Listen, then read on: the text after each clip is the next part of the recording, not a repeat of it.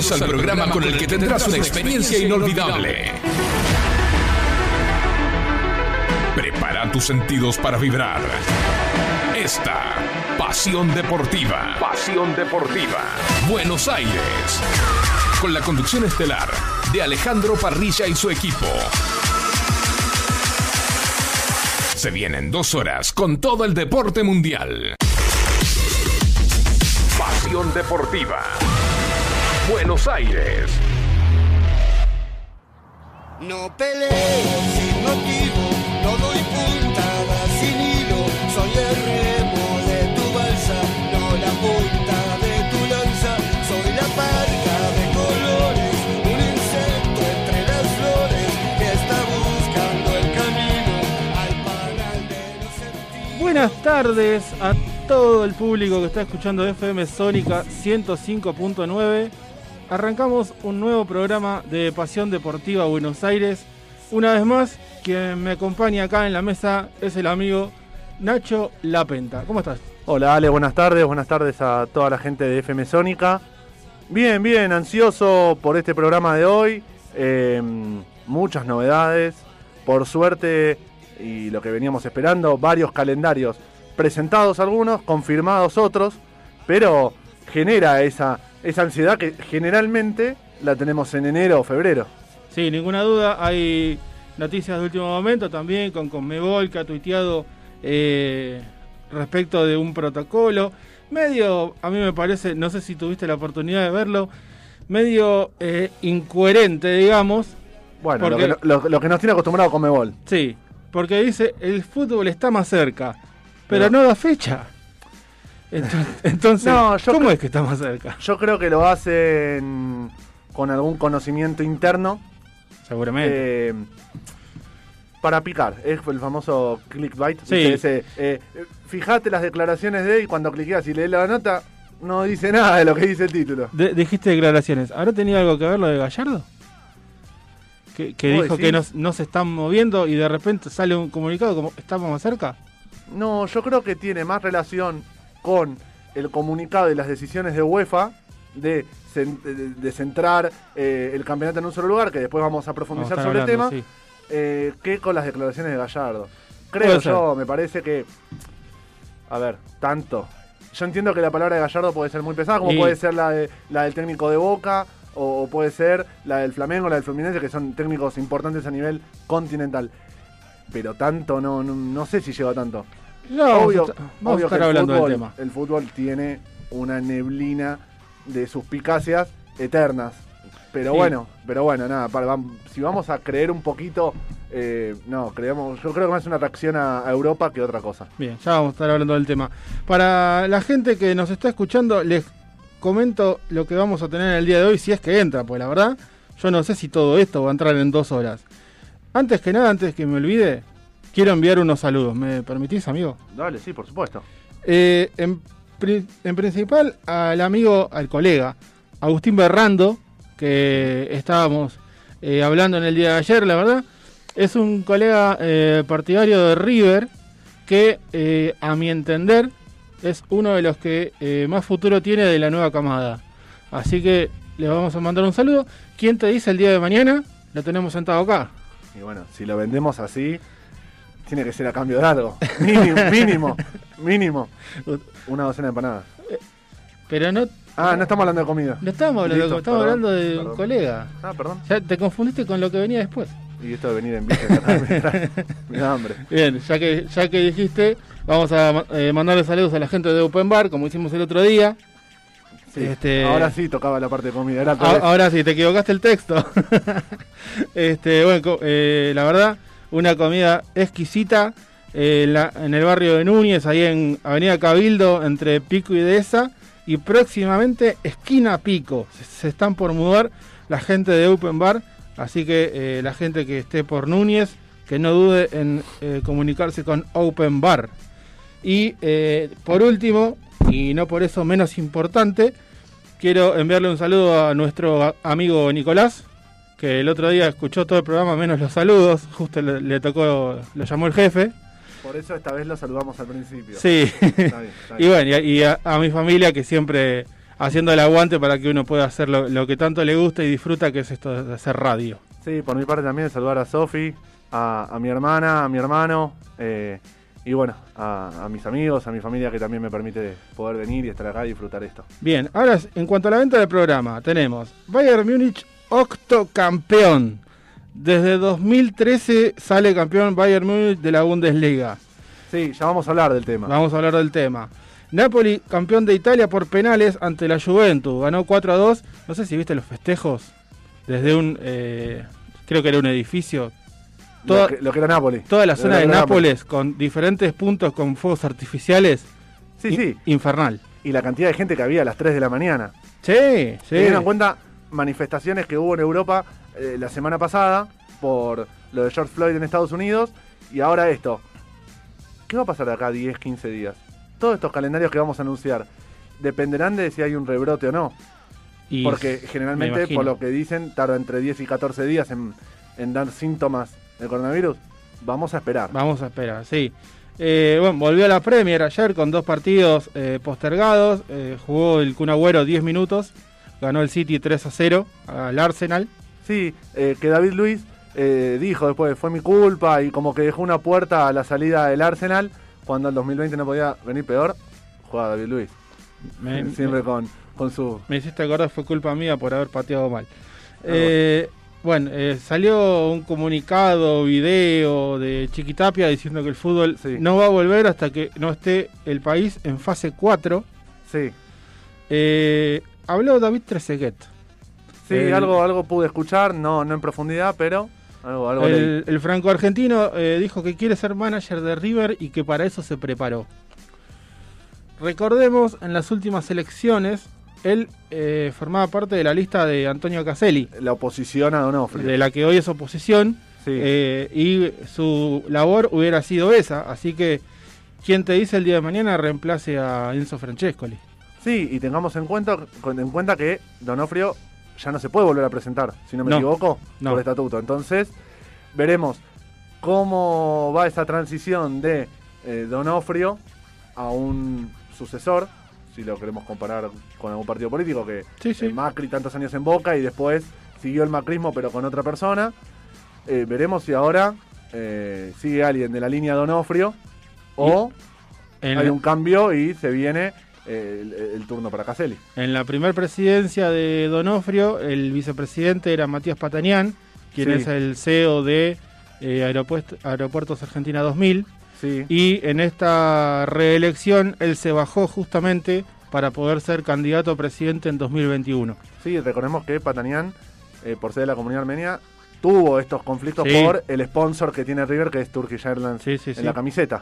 Eh, bien, continuando. Mañana viernes va a haber una reunión por Zoom entre Tinelli, Tapia y los clubes de lo que es la Liga Profesional de Fútbol para ver el tema del, del protocolo de un posible regreso del fútbol. Sí. Eh, la gente que se meta en Instagram de pasión-deportiva-b S-A-S Sí, y busque el posteo de la cerveza Birrox que vamos a estar sorteando, si no me equivoco, la semana que viene, no sé si en el programa o, o lo grabaremos en off, digamos, este, pero la semana que viene se va el pack de cervezas de- artesanal de Birrox. Sí, no se duerman, hay mucha gente que ya participó. Recuerden, mientras más comentarios etiquetando personas, suman más chances. Sí. Eh, dijimos Ti- Tinelli, tenemos que decir San Lorenzo. Ezequiel Ceruti va a intimar a San Lorenzo porque desde noviembre le deben al Pocho Ceruti una cifra que ya es millonaria. Eh, nos vamos para Rosario. Uno se quedó sin técnico. Ro- Rosario Central no tiene más a Diego Coca Sí. y Kudelka renovó con la lepra. Sí, Hoy- hablando de la lepra, hoy programa un poquito direccionado para aquellos Sí. rumos, para aquellos, para aquellos lugares. A eso iba, a eso iba. Eh, tenemos la historia de Jamie, es un chico irlandés que eh, ya vi algunas notas de eh, medios, eh, ¿cómo se dice? Vi- virtuales, digamos, que ya hablan de él, pero el día domingo va a ser nota en, en toda Argentina y no sé si en el mundo, porque hizo una gigantografía para que el domingo, cuando juegue el Leeds United de Marcelo Bielsa, en la cancha eh, la gi- esté la gigantografía, pero no suya, sino la de Jorge Grifa. ¿Y qué tiene que ver Grifa? Ya lo vamos a estar hablando en el programa. Sí, una gigantografía parecida a la que hablamos eh, en, el en la Championship League. Eh, ¿Te acuerdas que habíamos hablado de Shaquille O'Neal con el cartón Sí, que los hinchas sí. podían pagar 25 libras? Va por ese lado también. También. Eh, bueno, y tenemos a nuestros compañeros que ya vamos a estar eh, conectando con ellos. Eh, ya se viene Agustín Vigo con un polideportivo muy completo, así que eh, como te decimos siempre, no somos eh, solamente fútbol, cubrimos todo lo que sea deporte, ya se viene Agustín, ya se viene Giovanna con toda la info de la Fórmula 1 y los dichos de Hamilton. Va a estar Juan con el paso de Armani por Colombia, atentos ahí. Y como entrevistas vamos a tener a Claudio Vivas, una de las manos derechas de Marcelo Bielsa, y a Juan Manuel Vivaldi, arquero de los Leones, la selección de hockey eh, argentina. Vamos a estar charlando con ellos. Así que, este, si te parece, eh, no sé si ya lo tenemos a... Tenemos a, a Gio. Ah, bueno, tenemos a Giovanna, vamos con Gio. Hola Gio, ¿cómo estás? Hola, buenas tardes chicos, ¿cómo están? Todo bien, acá estamos arrancando un nuevo programa de Pasión Deportiva. ¿Vos cómo te, te trata tu chut querido? Bien, acá estamos, hoy con frío, vaya hace muchos días que hace frío acá. ¿Me escuchan bien? Sí, perfecto. Perf- ¿Vos? perfecto. Ah, bien, porque pensé que no. No, no, sí, Eh, eh, eh, ¿Hace frío eh, normal, digamos, para lo que es allá o no estás tiritando? No, hoy por lo menos no, pero estos días eh, es como que, como un electrocardiograma, ¿viste? Sí. sube y baja, pero sí hemos tenido días muy helados con, con los pisos en la calle escarchados y todo eso. Bien. Bien, pues Eh, acá nosotros, antes dijimos que esa sensación de calendario en enero, febrero, tuvimos dos días de temperaturas de, de- de febrero, sí, bien, salvo por la lluvia de anoche. claro. Pero un calorcito. Bien, ya- no- ya nos metemos con lo que nos trae Gio. Eh, no me quiero olvidar, van eh, 12 minutos, si no veo mal, Exactamente. de Real Madrid-Valencia. Partido más que importante porque si no se puede escapar el Barcelona. Importante y complicado para Real Madrid, porque el Valencia, aunque está lejos del- de la punta, siempre es un rival duro. El Real Madrid tiene Atlético Bilbao y Valencia, son dos equipos que siempre lo complican en la liga. Pero bueno, eh, por el momento van 0 a 0 y ponemos primera, vamos a hablar de Fórmula 1 con Giovanna.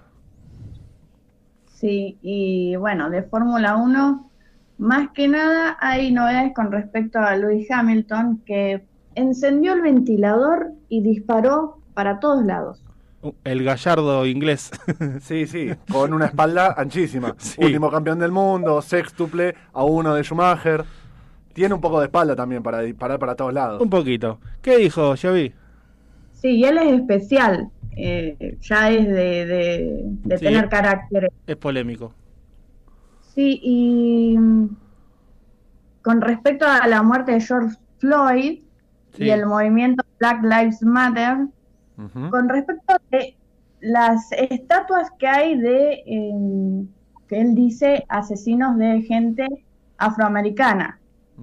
Sí. Y también dice algunas cosas, les, les comento, porque mucho dio para hablar y mucho escribió en, en Instagram. Sí. Dijo, no estoy de acuerdo con la violencia o los actos criminales, pero han tenido mucho tiempo para hacerlo y no lo hicieron. Poder a la gente. ¿Cómo? Y, sí, que no está de acuerdo con la violencia y los actos criminales, como diciendo que, eh, como que tuvieron tiempo para cambiar algunas cosas y no lo hicieron. Ah, Ah, sí, se, se entendió como que tuvieron mucho tiempo para ejercer la violencia. sí, sí, yo eh, lo había entendido por, por ese lado, pero claro, habla de eh, las vandalizaciones a las estatuas que hubo en, en Londres, por ejemplo, de- Seguro, del país sí. donde es él, eh, de estatuas tiradas al río, grafitis, etcétera, eh, y, y habló un poco sobre eso, de más allá de por ahí justificar porque la persona que está hecha estatua fue un, un comerciante de esclavos o lo, o lo que sea, como que no estuvo tan de acuerdo. Sí. Claro. Edward Colston, él puso, dice, Edward Colston era un monstruo que compraba, vendía e intercambiaba africanos, seres humanos, y los forzó a la esclavitud hasta que murieron. Nadie que hizo esto debería ser honrado. Fue es terrorismo, ahora, entonces, nunca debería haber tenido una estatua. Estoy orgulloso de los activistas y organizadores en Bristol que derribaron esta estatua. Derribarlas ahora, todas, en todas partes. Yo apoyo esto. Pero parece que las estatuas las van a, a llevar a un museo. Sí, el, el alcalde, el mayor de, de Londres, salió eh, a decir que se va a hacer una revisión, va a haber un revisionismo histórico acerca de las estatuas en la ciudad y que, bueno, se tomarán las medidas necesarias desde el gobierno londinense. Sí. Bueno, y bueno, por último de Hamilton, eh, se arrodillará en el GP de Austria como apoyo a Black Lives Matter. Sí. Perfecto, sí, como No, no sorprende, eh, es coherente. es coherente con sus declaraciones y con y con su accionar en, va, en- creo que en toda su carrera, porque no, esto no Sí. es de ahora. Sí, sí, sí. No, no, él siempre fue así, porque además también eh, en todo esto de, de- de apoyar, obviamente, a su raza, él dijo, como comentándole a algunos seguidores de, de lo que hacía la gente, a su familia, cuando iban a verlo, de que se pintaban la cara de negro y se burlaban de ellos y todo eso. Sí, bien. Y ya dijiste el, el gran premio. Eh, metiéndonos en lo que son el- la competencia en sí. Sí. Tengo que Bakú, Singapur y Japón cancelan sus grandes premios de Fórmula 1. Bien. Sí, habíamos la semana pasada que habíamos mencionado que se planteaban hacer doble fle- doble fecha en Sochi, eh, sumar eh, un circuito en Italia, aparte de Monza, Monza. eh, que eh, ya se estuvieron filtrando algunas imágenes de eh, Schumacher cuando corría para Ferrari haciendo vueltas, así que vamos a tener el video próximamente para compartir en nuestras redes sociales. Perfecto. Claro. El tema es que son los más, más delicados a la hora de organizar eh, por el distancia- distanciamiento social y la infraestructura, por eso se, se cancelan. Bien. Eh, sí, igualmente Japón también, este, después vamos a estar hablando ahora que viene con Agustín, el tema de los Juegos Olímpicos, que posiblemente se vuelvan a suspender o directamente ya a perder la plaza de Tokio. Sí, sí, porque habían comentado como que no hay un plan C. Sí, Eh, y bueno, vamos a ver qué pasa con eso. Japón, de los grandes premios que se cancelan, en la pista de Suzuka, es la más clásica, es la más Sí, antigua, porque sí. las otras de Bakú y, Sí, y. Bahrein son estas de Medio Oriente nuevas, de los últimos años que se corre de noche, Claro. donde hay un jeque por, árabe por la detrás. diferencia horaria y demás. No, y por el calor que levanta la temperatura, y eh, un jeque árabe atrás diciendo... Tengo plata en el petróleo, ¿en dónde la pongo? Bueno, hago asfalto y, Ah, sí. y meto un circuito de Y- Fórmula y 1. venga la Fórmula 1. Claro. Eh, yo vi algo más. Sí, tengo de, de Ferrari que ultima una mejora en el motor con 0,3 segundos de ganancia. Bien. Sí, a ver. eh, Dentro de poco va a arrancar sin prenderlo.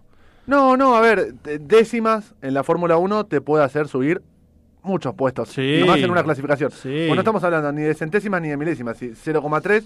Estamos hablando de por ahí tres décimas que te dan una pole en una clasificación. Ninguna duda. Y más sumando ahora la salida de Vettel y la llegada de Carlos Sainz. Ninguna duda. Y, y si, a ver, vos tenés esos 0,3 y tu rival, por decir, en la clasificación, pisa un pianito, ya lo pasaste. Ya, y, y sí, y la, y la largada sabemos que es fundamental más, eh, más hoy en día, Sí. aunque hay herramientas para el, el- el sobrepaso con el. DRS y, la zona, y lo- los tipos de combustible. Bien. Yo vi eh, algo. Lo, Decime. lo último para cerrar es sobre el automovilismo argentino, que vieron que estuvieron barajando eh, localidades o provincias para empezar con las pruebas de Sí. entrenamiento. Una de ellas era Chubut, pero eh, lamentablemente por, por haber casos positivos se dio marcha atrás y no va a poder ser. Ok, bien, se, se seguirán buscando o se frenará eh, el inicio del automovilismo eh, argentino. Sí, sí. Así que bueno, eso es todo, chicos. Bueno, Y el punto algo y además le contamos a la gente, ustedes están haciendo un doble eh, esfuerzo con el barbijo hablando. sí, sí, Sí, se vuelve, se vuelve complicado, más que nada para, para respirar cada tanto. sí, so- bueno, Claro, sí. son, son medidas que, que estamos acá en el AMBA, hay que cumplirlas, Hay que no queda cumplirlas, otra. son necesarias, cu- cuesta un poquito más, pero es preferible cuidarnos, cuidar a nuestros compañeros que por ahí vienen en un programa más tarde y no y cuidar los elementos. Seguro. Bueno. Buenísimo. Te agradecemos, Javi. Bueno, chicos, un beso y el, hasta el próximo jueves. Y quiero mandar saludos a los padres para este domingo. Un feliz día del padre a todos. Y a Agustín, que es papá. Perfecto, sí, sí. Ahora- y justamente ahora se viene Agus, así que este, Por eso, se, se los, se los damos. Dale, hasta el próximo jueves, chicos. Hasta el jueves que viene. Bueno, Gio. ahí pasaba Gio con lo que es el automovilismo nacional e internacional también. Eh, vamos a contar, hay gol de Valencia Sí. que eh, gana en el estadio eh, Alfredo Di Stefano. Otra vez de local le toca a Real Madrid. El gol lo hizo Rodrigo Moreno Machado Bien, y recordemos que el estadio Di Stefano es el estadio que tiene el Madrid en su centro de entrenamiento en Valdebas. Valdebebas. Valdebebas está, eh, por las obras que están haciendo en el Santiago Bernabéu. Bien, y una. Ah, ahí este, eh, hay bar Sí, para definir. cosa que vamos a ser reiterativos, Sí, pero ahí nos lo vamos a tener ver. que acostumbrar a que, bueno, eh, hay gol, hay bar. Sí, ahí, ahí está yendo el árbitro a revisar la jugada en el, en el bar, justamente, en el televisor. Sí, Eh, eh, yo por ahí como vengo de- del mundo del tenis, eh, a ver, estoy de acuerdo con el uso de la tecnología, estoy a favor, pero yo lo haría más parecido al tenis. Le daría la potestad a los cuerpos técnicos de pedirlo. sí, puede Porque, ser. por ejemplo, entonces le quitas responsabilidad al árbitro. El árbitro que dirija lo más normal posible, con sus aciertos y sus errores. Pero que después, si el técnico que se ve perjudicado, eh, sea porque no le cobraron algo o porque le cobraron algo en contra, tenga la potestad de pedirlo Sí. y que tenga limitado. Eh, es una idea que por ahí proviene del tenis y lo ves, pero eh, así funciona en el fútbol americano. En el fútbol Bien. americano los cuerpos técnicos tienen, si no me equivoco, es eh, pañuelo. En el fútbol americano revolean pañuelos al aire, amarillo para sanciones del árbitro, creo que es naranja, pero tienen eh, dos o tres por eh, mitad.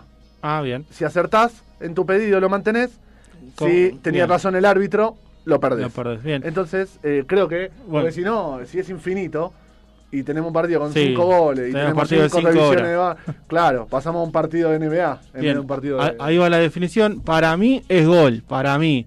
A ver. No, No. offside cobró. Marcó offside. Para mí era, era gol, ¿eh? Bueno, Viendo, vamos... viendo las repeticiones, es, es muy es muy polémica. Hay un toque en el medio. Hay que ver eh, en, en- en ese toque dónde está parado el jugador de Valencia. Pero eh, también hay que ver en quién pega, porque no se llega a ver en quién pega. Sí, a ver. Pero para mí Ah, está lo habilitado. tenemos que ver de vuelta. Eh, mira, eh, el que está en el punto del penal, ese es el que define. A ver, vamos a ver. así que para mí- No lo volvieron a mostrar. Eh, Para mí era gol de Valencia. No lo volvieron a mostrar, pero bueno. eh, para cerrar lo que, lo que Bueno, dijo Gio, 0 a 0, eh, no es que era un segundo gol. Exacto. 0 a 0. Eh, Ferrari hoy salió por las calles de Maranelo. Leclerc dio un par de vueltas ahí. la- los vecinos dijeron: ¿Qué pasa por acá? Se levantó Ferrari. y con esto, bueno, ya lo tenemos a Agustín. Y si dijiste Ferrari, Si digo Ferrari, lo tenemos a Agustín. eh, lo tenemos. Agustín. La Ferrari y el polideportivo. ¿Cómo estás, Agus? Nacho, Ale, ¿cómo andan? ¿Todo bien? ¿Todo bien y vos? Bien, bien, todo bien. Bueno, tenemos muchas novedades en el polideportivo, así que si quieren arrancamos directamente. Dale. Vamos a empezar con los regresos a la actividad, después que el gobierno haya sacado un DNU para que los deportistas que están clasificados a los Juegos Olímpicos puedan volver a entrenar Sí. y para los que también están en busca de la clasificación, vamos a nombrar algunos de los que han vuelto. eh, son más de 100 deportistas los que están clasificados. así que es demasiado, pero vamos a nombrar a los más destacados. Tenemos a Fernanda Russo en tiro, que fue una de las primeras en volver a entrenar, ella ya está clasificada. En remo, Agustín Bernice, que está en Olavarría, él vive allá y pudo volver a entrenarse el domingo. Natación tenemos a varias. La primera que volvió fue Andrea Berrino en Córdoba, que ella particularmente no está clasificada, pero va a ir en busca de la clasificación en el preolímpico. Eh, recordamos que había un preolímpico que se iba a disputar acá de natación y se postergó. Sí. Así que eh, veremos qué sucede el año que viene. Sí, y, Martu- y el DNU que establece autorizaciones para atletas ya clasificados o en inmediaciones de clasificar, o que tengan de acá a los Juegos Olímpicos chance de eh, clasificar mediante a- algún torneo, evento, eh, ranking, eh, etcétera. Correcto, así es. Bueno, ese es el caso de Andrea Berrino, justamente. Eh, ayer volvieron Martina Dominici de Gimnasia Artística, que ya Sí. está clasificada, es una de las mejores gimnastas del país. Y también vo- volvió en el CENAR eh, Belén Pérez Morís, que ella es eh, esgrimista, Sí. Busca la clasificación. Bien. Eh, tenemos a los campeones olímpicos en Río, Santi Lange y Cecilia Carranza, ellos en vela, recuerden que ganaron la medalla de oro Sí. en Río 2016 Muy emotivo. Sí, sí. Y ya están entrenando, van a ir en búsqueda de la defensa del título el año que viene, si es que se hacen los Juegos Olímpicos. Y en vela, el que volvió fue Pancho Guaragna, que ya está clasificado. Él compite en la categoría láser y particularmente vive en Junín. Bien. Eh, Después tenemos Agus, perdóname que te interrumpa. Dijiste, eh, si es que se hacen los Juegos Olímpicos, ¿tenés algo más para, para aportar? Mira, esta semana hubo algunos políticos de Tokio que dijeron que es posible que, que no se hagan si es que ellos ganan la elección. En Tokio va a haber unas elecciones, Claro, el 5 de julio. claro. Y bueno, dependiendo de quién sea el que gane, tomarán la decisión. Tengo entendido que el Comité Olímpico no quiere suspender el año que viene todavía, porque falta mucho, pero quizás haya una, un cambio de sede.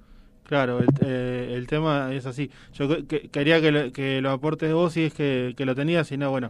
Eh, eh, el 5 de julio hay elecciones en Tokio, eh, lo que acá sería el jefe de gobierno o, o un intendente, Sí. eh, y el opositor, a quien hoy maneja gobierna Tokio, dijo que para él los Juegos Olímpicos no tienen que hacerse en Tokio, que si él gana, la primera medida que va a tomar es suspender los Juegos Olímpicos. Y eh, a mí me pa- me parece más humo que otra cosa.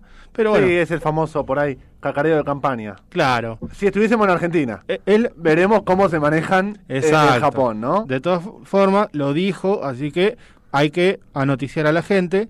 Eh, y quien hoy eh, gobierna Tokio no dijo lo mismo, pero maneja la posibilidad de una segunda postergación. Así que, bueno, así están los Juegos Olímpicos hasta hoy, 2021. Seguí, Agus. Sí, exactamente, no, coincido con ustedes. Yo lo veo como algo muy político, como un queriendo cuidar a la gente, pero no sé cuán sinceros están siendo teniendo tan cerca las elecciones. Claro. Sí, a mí, a mí me suena más a, a, a- a tener un perfil alto, a, a que se haga ver, que, que a que sea cierto. Pero hay que comentarlo. Sí, por supuesto. Vamos a estar atentos entonces. Sí. Eh, bueno, y tenemos a Germán Charaviglio, que también volvió a entrenarse en Concordia. Sí, Germán, que, Germán, que que- habló con nosotros el 4 de junio. Sí, y anunció que, que iba a ser que va a ser papá. Sí. Justamente ahora que se viene el Día del Padre y que no sé si pudiste escuch- escuchar, Giovanna te envió saludos. Bueno, muchas gracias a Giovanna entonces, y un saludo a Germán también, que va a festejar su primer Día del Padre. Bien, seguimos. Y bueno, y eh, otro deporte que también volvió fue el beach volley. Las mujeres volvieron en Mar del Plata y los varones volvieron a entrenar en Rosario, los que están en Rosario y en Tunuyán, los que se encuentran allí en la provincia de Mendoza.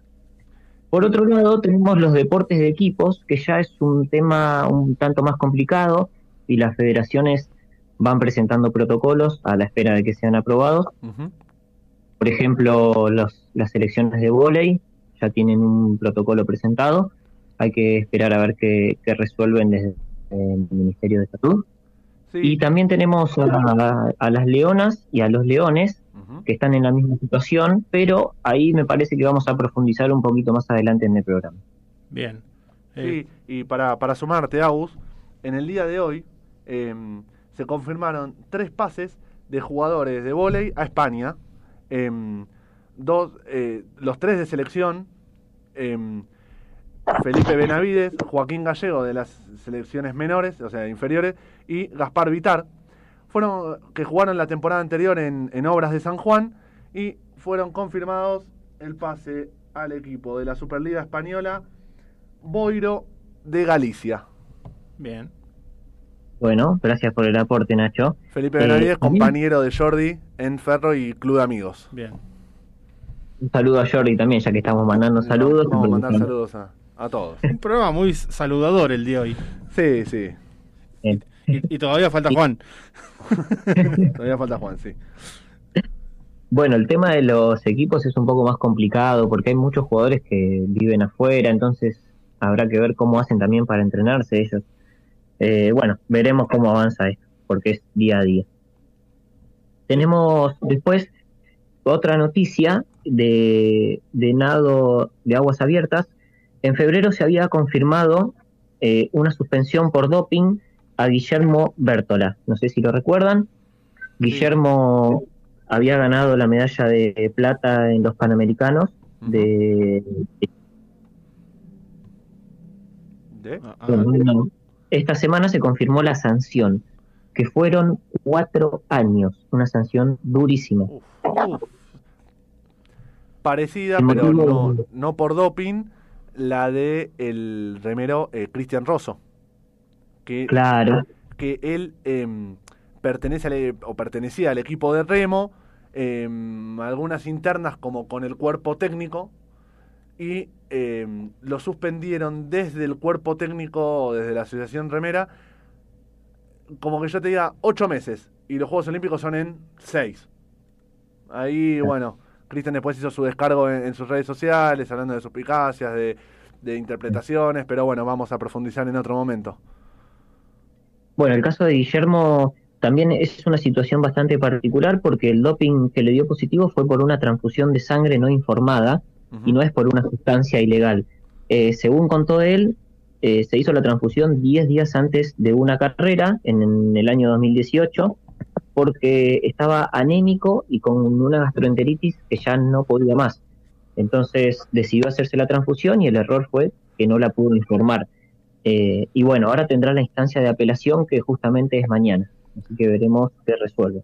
Bien. Sí, parecido hace muchos años a lo que le pasó a, a Guillermo Coria cuando Luli Mancini era su entrenador, antes que Luli Mancini sea capitán Sí, de Copa Davis.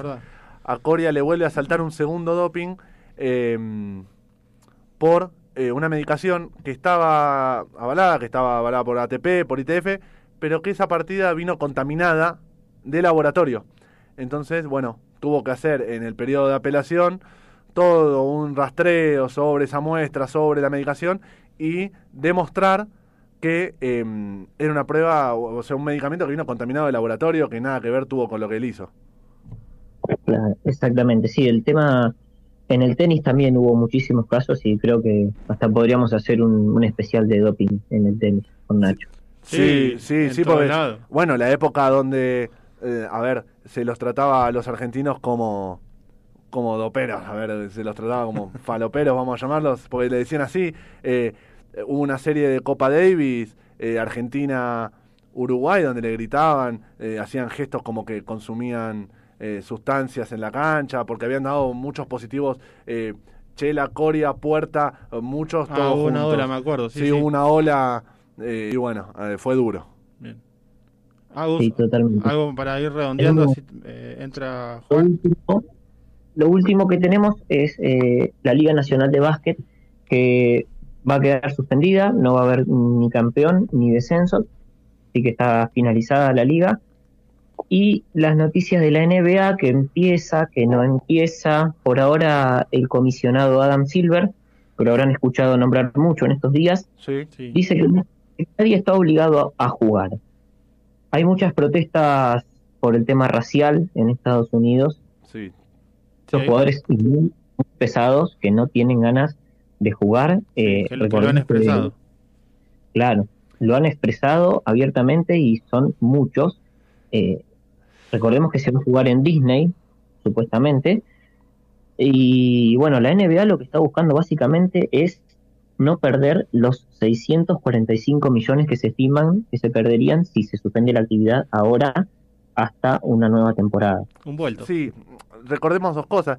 Eh, por un lado, están, entre comillas, estas amenazas o estas in- intenciones de no jugar, pero en su momento, cuando Trump gana las elecciones, los atletas eh, negros, tanto de fútbol americano como eh, de básquet, también dijeron todo esto, y en su momento, el año pasado, la temporada arrancó como si nada hubiese pasado, como si hubiese perdido Trump, etcétera.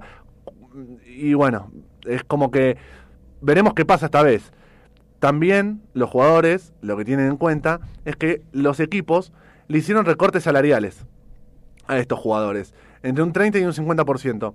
¿Qué pasa? Si la temporada se suspende, los equipos no tienen que pagarle a los jugadores ese 30-50% de descuento que se le hizo en los salarios. Ahora, si la temporada se juega, los equipos, las franquicias, tienen que abonarle la totalidad del contrato, restituyéndole esa quita de salario de mutuo acuerdo que se hizo por esta fre- por la detención del- de la temporada. Claro, así es. Bueno, así que ese es el panorama en la NBA y en el resto de los deportes. La NBA particularmente lo veo un poco más complicado y esperaremos a ver qué decisiones toman y sobre todo qué jugadores, qué peso tienen los jugadores que toman la decisión de no jugar. Bien, bueno, completísimo, Agus. Te agradecemos eh, una nueva salida acá en, en Pasión Deportiva. Bueno, no, un, un placer estar como siempre y hasta el jueves que viene y gracias a todos por escucharnos. Dale, y eh, no te lo digo ahora, pero el, el domingo te saludaré. el domingo te estaremos saludando. Bueno, muchas gracias. Dale, nos estamos viendo. Bueno, así pasó Agustín Vigo con toda la información polideportiva. Sí. Y ahora, bueno, eh, el partido que sigue 0 a 0, casi llegando a los 40 minutos del primer tiempo. Y eh, lo vamos a tener en un ratito a Juan. a Juan David, que se viene con el paso de Armani por Colombia. Armani, que eh, jugó en Ferro, que jugó en Deportivo Merlo, Sí, que en la categoría que estaban esos clubes, uno difícilmente hubiera pensado, este muchacho va a ser clave en las copas internacionales de, de un equipo. de dos. Bueno, sí, Sí, me, porque- me refería al paso por Colombia. Ah, bueno, sí, relacionándolo con lo que va a hablar Juan. Claro. Eh, pero esa capacidad de em, cambiar de equipo y obtener resultados. Sí, y mucho tuvo que ver, eh, yo estuve viendo informes al respecto, eh, la mujer de, de- de Franco Armani, Sí, después es creer o reventar, después hay, gente que puede ser creyente o gente que no, pero eh, lo, eh, fue ella quien lo llevó a la, a la religión que, practica eh, el arquero de River y mágicamente o porque se transformó religiosamente, no sé, cada uno lo, toma como quiere, pero desde que profesa la, la- la religión que, que hoy tiene, su, eh, sus actuaciones, su, su presente, viró totalmente. Pasó Sí. de ser un arquero más a ser un arquero, eh, hasta que llegó Andrada, indiscutido de la selección argentina. sí, y a ver, eh, más allá de, de religión, no religión, lo importante que es para un atleta, porque a ver, por más que sea futbolista, no deja de ser un atleta, la importancia de tener una familia o tener un respaldo en casa eh, tan fuerte y tan importante. Eh, lo tiene Messi, lo tiene Luis Suárez, eh, Luis Suárez con, con su mujer que se fueron, que se conocieron a los 14 años y se fueron a, a- a Holanda, a Ajax, a, a- de jóvenes, los dos solos. Eh, Federer, que desde Sydney 2000, que está con, con su mujer, con Mirka. Nadal, que se casó hace poco, pero que está en pareja con la misma, con la misma chica hace muchísimos años. Y eso es importantísimo. Es importantísimo para el atleta eh, de ambos lados. A ver, Lucha Aymar también con, con, con su marido y, y así, para tener tranquilidad y poder dedicarse de lleno. Sí, bien, este, ya vamos a estar con, con Juan, eh, que estamos teniendo algunos problemitas. A ver, intentamos a ver si, si está Juan. Eh, amigo, ¿estás? Hola Juan, Hola Nacho. Ahí ¿cómo está. estás? Bien, bien, ¿vamos al aire? ¿Sí? Sí, sí, sí, ya estás eh, eh, en el aire. Ah, dale, dale. Hola, hola Nacho. Hola Juan, ¿cómo estás? Bien, Nacho, vale, ¿todo bien? Todo bien, por suerte acá. Este, Repasando un poquito la trayectoria de Armani y, y- Sí. y presentando eh, Lo lo, que- que, vas a hablar ahora. Bueno, Nacho, vale, eh, vamos a recordar, bueno, entre los argentinos, eh, los mejores argentinos de todos los tiempos en Colombia, vamos a recordar hoy a Franco Armani y a Carlos Salvador Vilardo. sí, Pero antes, eh, an- antes pues hay que hacerle un homenaje a David Ospina, arquero colombiano que ayer fue campeón con el Napoli en la Copa de Italia. Qué final que ganó Napoli por penales. Si bien Ospina no, no pudo estar por acumulación de amarillas, Ospina, bueno, fue clave en, en la semifinal y en varias instancias de esa Copa. Sí, este, la verdad muy importante. El arquero de la selección eh, Colombia. Sí. Eh, pero bueno, no, no nos explayemos mucho porque tiene que entrar una nota antes del corte de las seis. Sí, bueno, eh, breve- brevemente, eh, Ospina fue campeón en todos los clubes que jugó, menos en el Niza de Francia. Ese es un dato interesante. Fue campeón en Nacional de Medellín en el Apertura 2005, Apertura 2007 y, y Clausura 2007. Eh, con el Arsenal de Inglaterra ganó cinco títulos. Estos fueron en 2014, 2015 y 2017 la Community Shield, esa Copa local de Inglaterra, y gana Sí. la FA Cup también en 2015 y 2017. Y ahora con el Napoli y la Copa de Italia. Pero hay un dato muy curioso, Nacho, Ale, que Ospina, mientras ha jugado en Europa, no ha ganado ningún torneo local. Esa es una cuenta pendiente. ¿Quién dice que se le puede dar con el Napoli, que lo ha buscado tanto en las últimas temporadas, pero nunca puede vencer a, a la poderosa Juventus, porque no hay manera de, de quitarle la hegemonía a la Juve. Claro, o sea, cuando hablamos de, de títulos locales estamos hablando de, de la liga en sí. Sí pudo ganar copas a nivel nacional, pero Sí. eh, no, no la liga. Algo parecido a, a River en, esto- en estos últimos años. Exactamente. Pero bueno, ya Os- Ospina seguramente va a poder conseguir ese objetivo que le falta. Eh, no podemos olvidar un gran un gran arquero, eh, un, ar- un arquero gana, saca puntos, que le da puntos a sus clubes. Con la selección Colombia también eh, tuvo muchas actuaciones que le dieron grandes resultados, así que un merecido logro para el arquero surgido en Nacional de Medellín. Cla- Ospina, eh, clave en eh, Colombia en Brasil 2014, en el Mundial. Claro, la figura de Colombia en, en ese mundial donde Colombia llega a cuartos de final. Sí, sí, de, que, que perdió ahí, ahí, con golazos y con, con emociones. Exacto. Eh, no, no me- no- nunca olvidamos más ese ese partido Colombia-Brasil de Brasil 2014, ese gol que le anulan a Mario Alberto Yepes. Y Ah. ese, ese gol famoso que le anulan, y ese fue un hashtag famoso en Colombia durante mucho tiempo. El numeral era gol de Yepes, Y porque dejó huella. ese partido es la, la, la pelota que James Rodríguez revienta en el travesaño, que después un brasilero eh, se la tatuó, o, o- me estoy equivocando de No, partido. me parece que es el chileno. eh, Ah, es el ch- me estoy confundiendo con el, con el chileno. Sí, no me sale ahora el nombre. Pero- un delantero alto.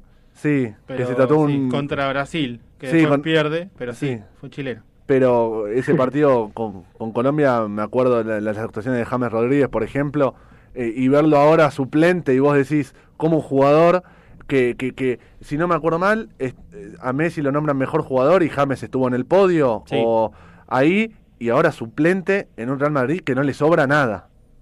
No, la verdad Y que eso no. que con, la lesión de Isco vamos a ver si tiene chances, pero le cuesta a James poder convencer a Zidane de que lo ponga de titular. Sí, a todo esto estamos pisando los 45 minutos del primer tiempo y siguen igualando sin goles Real Madrid y Valencia. Partido lindo.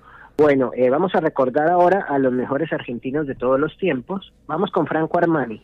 Sí, Franco Armani, muy querido hoy por hoy por los hinchas de River, por todas esas atajadas que le dieron puntos importantes, por los títulos conseguidos, pero bueno, el Nacional de Medellín eh, sí que también fue un arquero ganador de puntos, de títulos, de todo. Armani llega a Nacional de Medellín en 2010. Eh, él es nacido en Casilda, en la provincia de Santa Fe, y él estuvo en la Argentina en Deportivo Merlo y estuvo en Ferro, pero pues no, no, no fue tan conocido, no tuvo eh, tanta continuidad hasta que se le da a ir a Colombia en 2010, pero en Colombia sus inicios nunca fueron fáciles.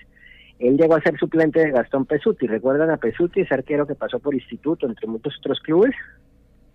sí, Pesuti por esa época estaba atajando el Nacional, era titular indiscutido y bueno, Armani tuvo que esperar para poder tener ese, ese, ese lugar que tenía Pesuti hasta que bueno, se le dio ya a eso del 2012 y ya en 2012 empezó a tener continuidad y sí que los resultados avalan la oportunidad que le dieron porque miren las cifras tan interesantes, ganó 13 títulos con Nacional, 6 títulos locales, 3 de Copa Colombia, 2 Superliga, que la Superliga en Colombia es un torneo en donde se enfrentan el campeón de la Copa Colo de la Copa Colombia y el campeón de la liga local. bien, sí, como la Supercopa Argentina acá.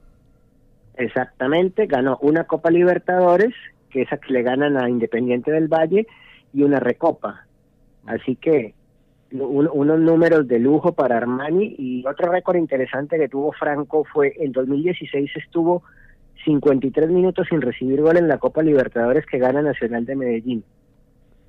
Así que una, unas cifras para recordar siempre. Bien, Por eso, por, por eso el, el homenaje que le hacen los hinchas de Nacional y organizado por René Guita, el, el histórico arquero colombiano Guita, en donde le hacen su despedida porque Franco dejó una huella impresionante allá y muy seguramente cuando Franco se retire del fútbol se retire en Nacional. Sí, de hecho, cuando lo compra River, él, a él le hacen una despedida que colmó el, Sí, estadio el- lleno, todas las copas. Y, eh. y recuerdo que él dijo, me voy a cumplir mi sueño, pero prometo volver. Sí, y, y después el, ese partido eh, donde a Coudet se le hizo la noche entre Atlético Nacional y Rosario Central, Sí, eh, en la cancha de Central. eh, es, creo que más allá de alguna tajada, de todas las atajadas que tuvo en River eh, o en Atlético, esa noche fue una de sus Sí. mejores La- actuaciones la triple es tremenda. eh, eh, en su vida. Sí, sí, sí.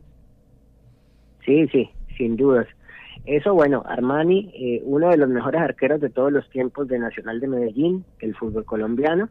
Y ahora vamos a recordar a Carlos Salvador Vilardo, al, Juano, al Juano. doctor Carlos Salvador Vilardo, ¿sí? No te enojas, tenemos que meter una nota antes del corte de las 6 y no me da tiempo. Bueno, no, para, el, para el jueves que viene Dale. recordaremos al doctor Vilardo, vale. Dale, amigo, no te me Sí, enojes. porque tenemos para, para hablar bastante de- del doctor. Por, Sí. fa- por favor, aparte Vilardo tiene anécdotas Sí. interesantes y grandes que es Por bueno recordar con, con más tiempo. Bárbaro. Te, te agradecemos, Juano, disculpanos y el, el jueves tenemos especial de, de Bilardo, entonces. Perfecto, ya queda agendado para el jueves que viene. Abrazo grande, Ale, Nacho. Dale, Chao, igualmente. Juan. Hasta luego. Bueno, eh, cambiemos rotundamente de tema porque, eh, como dijimos en el principio, de- marcame, dale. No, recién hablábamos de Central, que lo nombramos así de un rebote de, Sí. de Atlético, y cruzamos de vereda. Cruzamos de vereda. Eh, el domingo a las 8 de la mañana, de paso damos la información, Sí, va a jugar el Leeds United en lo que es el regreso de la Championship League. eh, torneo que lo tiene muy cerca del ascenso al equipo de Bielsa. Sí. Y hay un muchacho de Irlanda que eh, en 2014 se fue a vivir a Londres. En 2014 a Londres llegó al Tottenham Mauricio Pochettino y eh, tuvo que debutar ante el Arsenal en lo que ellos llaman el Clásico del Norte Sí. el periodismo le preguntó a Pochettino si estaba apto para dirigir e- ese clásico. Y Pochettino le dijo, yo estuve en el clásico de Rosario, ¿cómo no voy a estar apto para dirigir Tottenham Arsenal? Claro, como, como diciendo, a ver, estuve en, en- en el clásico más pesado, más, más heavy del mundo. eh, estoy listo para lo que sea. Esto, esto es nada. Bueno, y a partir de ahí, esa frase a nuestro amigo Jamie Ralph, eh, Sí. de Irlanda, de la, de la zona de Galway, es la, la tercera provincia más importante de Irlanda, eh, le llamó la atención y dijo, ¿qué es el clásico rosarino? Después, en, en esa misma nota, Pochettino habló algo de Newells y le- se empezó a a, preocupar por buscar información de Newell. ¿Qué es Newell? ¿Qué es Newell? Fue llegando a Marcelo Bielsa, obviamente. Sí, yo creo que eh, Sí, Bielsa, Creo que, creo que sí. Martino, Vos no terminás de, tipa- de tipear Newells y ya te sale Bielsa, Sí. Martino, eh, eh, Grifa, Maradona, Maradona, y Messi, Messi, em, entre tantos otros. entre tantos otros, porque la verdad, si nos ponemos a nombrar, Bien. no Cuestión, paramos más. Nuestro amigo eh, con el tiempo crea, perdón, él se mete en la página, de- de- en el Twitter de Newells Y el Twitter de Newells en inglés estaba muy desactualizado, casi que abandonado. Sí. Entonces dice, voy a crear la cuenta en inglés de Newells y eh, creó, de hecho la, la pueden buscar, Newells-en de England, ¿no? De English. O de, o- de English también, sí. Este, y en el día de hoy, su cuenta, cuando alguien de Europa quiere averiguar algo de Newells, es más eh, buscada que la oficial de Newells.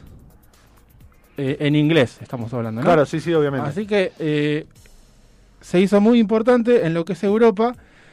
¿Y qué pasó con, con Jamie? ¿Por qué hablo de él? El domingo, en el partido de Leeds, el equipo de Bielsa, el- los, los dirigentes, como ves a puertas cerradas, propusieron a los hinchas abonar 25 libras Claro, y para poner su foto, su gigantografía en las tribunas. claro, es, es- o sea, es como que en vez de ir vos, va tu avatar, tu, tu cartón Ponele. impreso y te sientan en tu lugarcito. Claro. Y eh, Jamie que dijo, Eh, si no hay Jorge Grifa, no hay Marcelo Bielsa. Entonces abono las 25 libras y e hizo la gigantografía de Jorge Grifa, que eh, Marcelo Bielsa lo llama maestro, es su mentor dentro de lo que es eh, el fútbol. Así que el domingo, no sé por qué me salía jueves, el Sí. domingo eh, seguramente las- la transmisión estará enfocando más de una vez la gigantografía de Jorge Grifa. Bueno, Jamie Ralph tiene un amigo en, en Rosario que se llama eh, Nicolás Bloch, si no me estoy eh, recordando mal, que eh, habló con nosotros en la semana y ya lo tenemos para, para salir al aire. Eh, así que vamos con la nota de, de Nico y volvemos. Jamie me, me comentó más o menos cómo viene su historia, así que estoy al tanto. Me, me quiero referir más a, a lo que es la relación de ustedes. ¿Cómo conoces a Jamie? Bueno, el, el tema es así. Él creó, calculo que en el año 2017 creó una cuenta de Twitter en inglés, ¿sí? Sí. Eh, de Newell en inglés. Bueno, ¿cómo llega él a Newell? No sé si te lo comentó eso. Sí, él me- eso me lo comentó, pero si querés, este, comentalo para la gente. Él vive, él vive en Irlanda, en un pueblo, en un pueblo chico, una ciudad pequeña que se llama Galway, que queda en, bien en el oeste de, de Irlanda, y él es hincha del Tottenham. Sí. Él estuvo viviendo algunos años eh, trabajando en, en Londres, creo que los últimos cinco años eh, previos al 2017, estuvo viviendo en, allá. Ma- Mauricio Pochettino agarra la conducción técnica del Tottenham y, y, y antes de un derby, de, que ellos le llaman el derby del norte de Londres, que es el Arsenal contra el Tottenham, le preguntaron a Pochettino si estaba nervioso y dijo, no, yo vengo a jugar New Central, no hay clásico más difícil en el mundo que New Central. Claro. Entonces él ahí se puso a investigar, Newell, bueno, en Newell le aparece Bielsa, Bielsa, viste, le aparece el Leeds United, que está ahora, le aparece Messi, le empiezan a aparecer un montón de, de figuras, nombres que están reconocidos a nivel mundial. Sí. Eh, ahí él se empieza a enganchar, empieza a mirar partidos, después de eso empieza, viste, creó la cuenta él crea la cuenta de Twitter en inglés de Newell, que en ese momento no tenía la, cuenta oficial, eh, todavía de, A ver si existe de Twitter en, en español, no en inglés, ahora sí existe la, la oficial. Y, y yo estaba por... eh, en realidad yo empiezo a ver en Twitter, lo empiezo a seguir, porque me llamó la atención ver una cuenta de, de, de Newell en, en inglés, yo hablo inglés, ¿viste? Ah, bien. Entonces, él en algún momento, hay gente de que lo seguía a él, que le preguntan si podían conseguir camiseta de Newell. Yo, él dijo, no, estoy viendo cómo hacer, y ahí le escribo este por privado, yo estaba viajando a Londres de, de vacaciones, en marzo del año pasado, y le digo, che, flaco, o sea, yo soy a Londres, te llevo camiseta de Newell. Dice, bueno, yo estoy en Irlanda, o sea. ¿cómo era el punto de, de encuentro? Iba a ser difícil Sí. hasta que eh, justo jugaba el Tottenham Arsenal, el clásico, un fin de justo el fin de semana que yo viajaba, él viajó a Londres a, a ver el partido, tiene un hermano viviendo en Londres y nos encontramos al juego del partido en un pub en Londres, yo le entregué las camisetas, hablaba para de Newell, nos tomamos muchísima cerveza, terminamos al grito de Newell carajo en la, en la medianoche de Londres, yo me vuelvo, él se vuelve. Eh, y después dice, mira, yo pienso ir a Rosario, quiero ir a ver a Newell, quiero ir a la cancha, quiero conocer todo. Se vino en octubre del año pasado.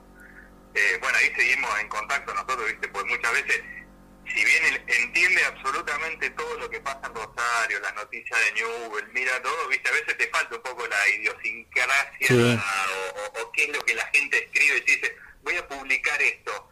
¿Va a caer bien o va a caer mal? ¿Viste? A veces cosas del humor, ¿no? El humor de Inglaterra es diferente al humor de, de un argentino, nada que ver. Entonces, eh, ahí estuvimos mucho en contacto.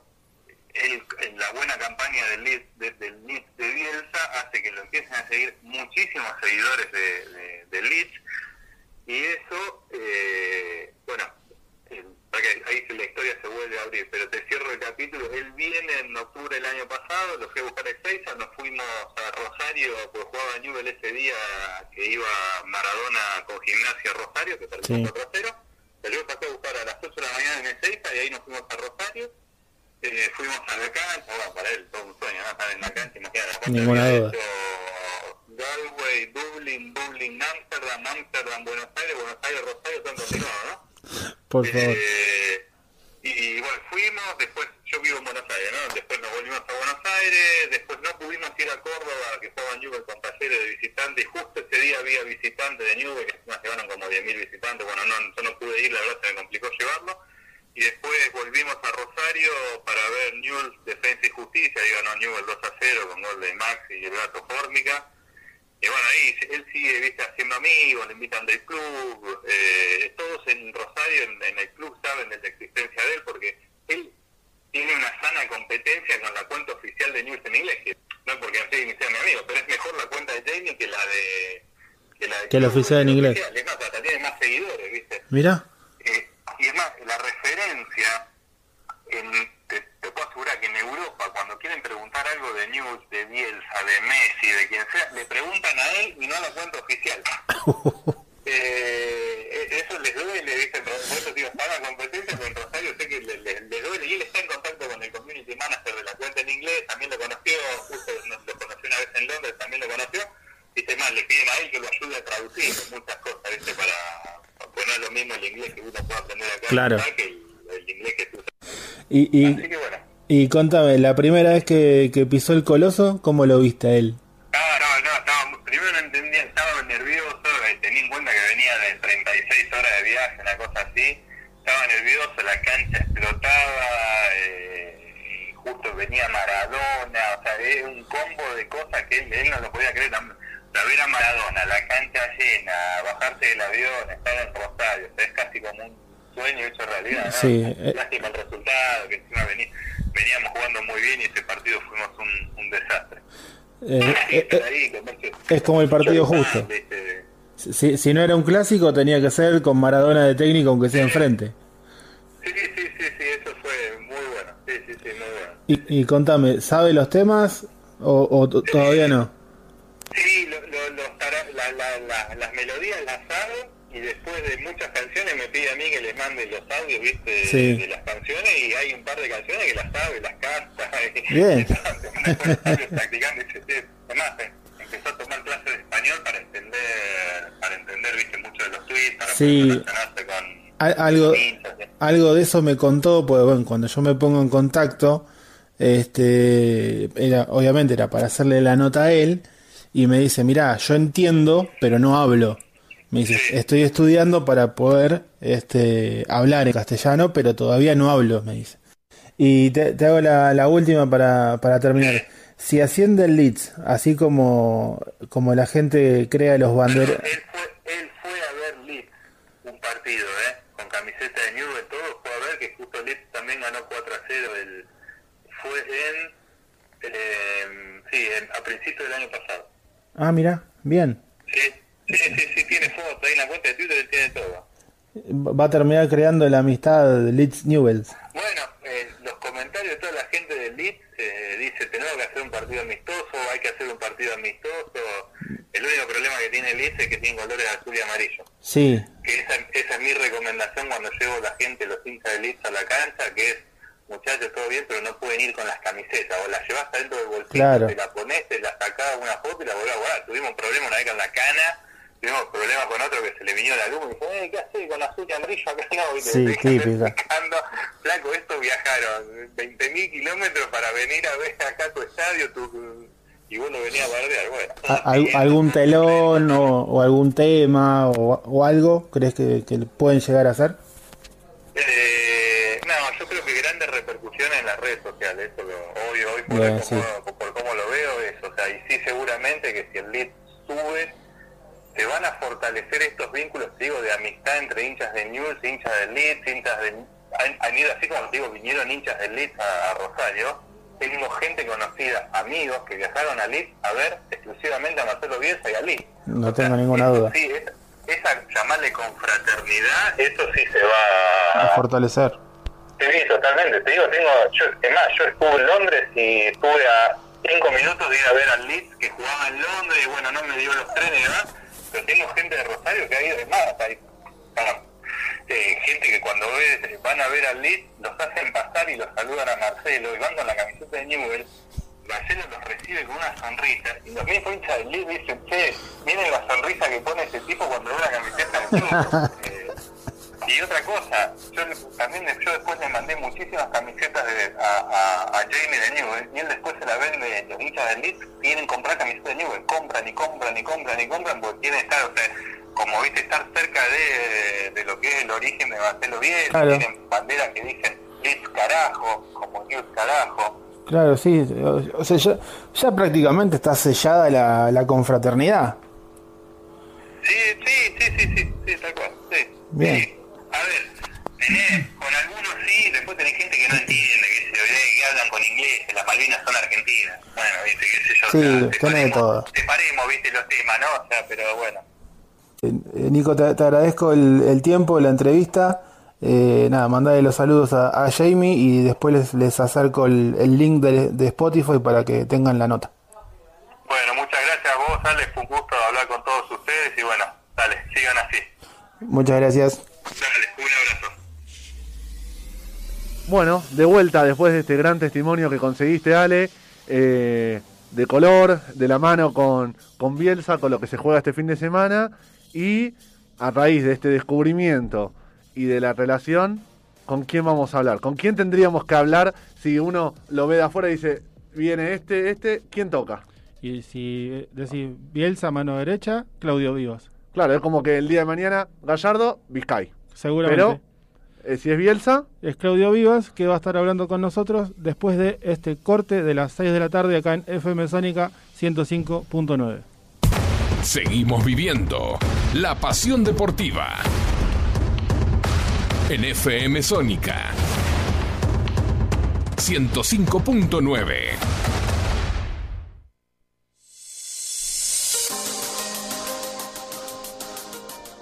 Bien, volvemos con Pasión Deportiva. Bien, estábamos escuchando a Nico Bloch, el amigo de Jamie Ralph, eh, hincha de Newells, irlandés él. Y para hablar un poquito del tema, de lo que genera Bielsa, eh, ya lo tenemos, si no me equivoco, eh, en línea a Claudio Vivas, técnico del Bolívar. ¿Cómo estás, Claudio? ¿Qué tal? Buenas tardes, ¿cómo están? Hola, buenas tardes, Claudio. Te saludo, yo soy Alejandro Parrilla, mi compañero es Nacho Lapenta. Mucho gusto, ¿cómo están ustedes? ¿Bien? Todo bien. Acá, como te, te contaba, este, hay un muchacho irlandés que creó la página, una página de Newells en inglés, este, debido al amor a Newells y en, en cierta parte también a Marcelo Bielsa. Y ahora este domingo, cuando juegue el Leeds, eh, el club había pedido que los hinchas abonen 25 libras para eh, poder tener su propia gigantografía en la tribuna. Y eh, Jamie, este muchacho irlandés, abonó las 25 libras, pero para hacer la gigantografía de Jorge Grifa, porque él entiende que no hay Bielsa si no hay Grifa. ¿Qué, qué, qué reflexión te genera? ¿Creíste alguna vez que Bielsa podía generar tanto?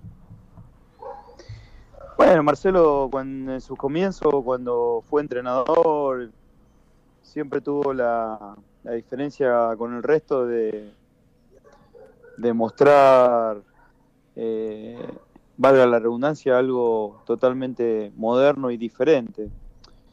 Eh, Grifa le, le abrió las puertas para que haga un trabajo con dos categorías, la cuarta y la quinta. Nosotros en ese tiempo no entrábamos en la en AFA, sino que participábamos del torneo de la liga local, la liga rosarina, donde Newell tenía un gran poderío de futbolista, había mucha com competencia entre nosotros y había dos categorías por, por cada división. Entonces, a mí me tocaba jugar en quinta y en cuarta a División A y bueno, él dirigía la B eh, y siempre eh, sus equipos eran dinámicos, eran, eran equipos modernos, equipos que, con muchísimo intensidad y cambio de ritmo. Eh, después, bueno, eh, él fue creciendo con un grupo de futbolistas en la cuarta especial y le tocó ser técnico de la reserva cuando, cuando Newell era dirigido por el, por el Piojo Judica. Uh -huh, sí. Después hizo un después hizo un gran trabajo de búsqueda de jugadores a lo largo y a lo ancho de todo el país. Y después le tocó el desafío de dirigir primera. Y sí, Grifa era el coordinador, director general del fútbol y, y le dio la posibilidad a Marcelo de trabajar en juveniles, pero la decisión de que sea técnico de primera fue absolutamente de la directiva, obviamente con el aval de Grifa. Bien, vos nos decías que, tuviste tu, tu, paso por Newell y recién en la nota que pasamos con un amigo de Jamie que, que vive en Rosario, eh, nos decía que todo Newells conoce a Jamie. ¿Vos estás al tanto? Porque si bien tuviste tu paso, no, no vivís en Rosario. No sé si, está, si lo conocías. No, no, no vivo hace 16 años en Rosario. Claro. Soy hincha de Newell, obviamente. Eh, sé todo lo que pasa en Newell, me interesa la vida de Newell. Eh, prácticamente nosotros nos criamos eh, en el club desde temprana edad, pero bueno, después eh, uno fue encontrando eh, un trabajo, una profesión en esto, que es el fútbol, y me tocó andar por diferentes lugares. Yo no pude ser futbolista profesional, quedé libre a los 19 años y me dediqué exclusivamente a la dirección técnica y, y bueno, así como Grifa pudo pudo potenciar a Bielsa como técnico, a mí no me potenció, pero sí me ayudó mucho Bielsa en mi formación. Yo le debo todo, es un personaje y una persona a la cual admiro, respeto, quiero y, y bueno, siempre deseándole el bien y espero que este año se le pueda dar la posibilidad de, de jugar en la Premier League. Y Claudio, Nacho te saluda. Te quería preguntar. ¿Qué tal, Nacho? Te, bien, y vos. Te quería preguntar. Eh, vos dijiste que te potenció o que te ayudó a, llegar. ¿Qué sentís que, o cuál es tu opinión? ¿Qué distinto tiene eh, Bielsa a otros técnicos? Eh, y vos, ¿qué, ¿qué, pudiste absorber de eso para hacer tener tu toque personal respecto a otros? Bueno, yo no trabajé con otros técnicos este, y si lo hice, lo hice eh, no bajo el mandato de ellos. Yo lo que creo es que él eh, ayudó a muchos entrenadores eh, que venimos desde muy abajo, sin un nombre propio en el fútbol, pero también generó una metodología de trabajo que muchos de los, de los grandes entrenadores que hoy existen en el fútbol mundial eh, puedan, puedan capitalizar. Eh, no todos toman en, en su totalidad los ejercicios ni, ni la metodología, pero sí, sí toman algunas cuestiones que tienen que ver con la organización de un entrenamiento o con la planificación de un entrenamiento. Eh, yo creo que hay, hay una corriente que, que solamente tomó el ejemplo de, de, cómo se debe entrenar un equipo. Eh, no, no necesariamente, por ejemplo, Martino Pochettino son, son entrenadores eh, bielcistas, son entrenadores que tienen su, su vida propia y que han sido jugadores de él y que en cierto modo se respetan mutuamente. Pero bueno, eh, particularmente sus equipos no juegan como los de como los de Bielsa. Son, por ejemplo, el equipo de Martino pasa, pasa más por la posesión, por, por la tenencia de la pelota, por la, por la pausa, por la serenidad. Entonces me parece que en ese aspecto eh, no son discípulos directos. Entonces, y, te, y después tenés entrenadores que sí, que lo imitan al 100% y que bueno, que, que sacan, sacan todo lo que tiene Bielsa como entrenador. Claudio, eh, en esto que estamos hablando, ¿no? De, de Grifa, de la gente y, y el amor que le tiene a Bielsa y demás. ¿cono- ¿Fuiste partícipe o conoces alguna anécdota entre Grifa y Marcelo Bielsa? Mira, yo en ese tiempo la verdad que no, eh, al haber sido jugador del, del club, eh, no recuerdo muchas cosas.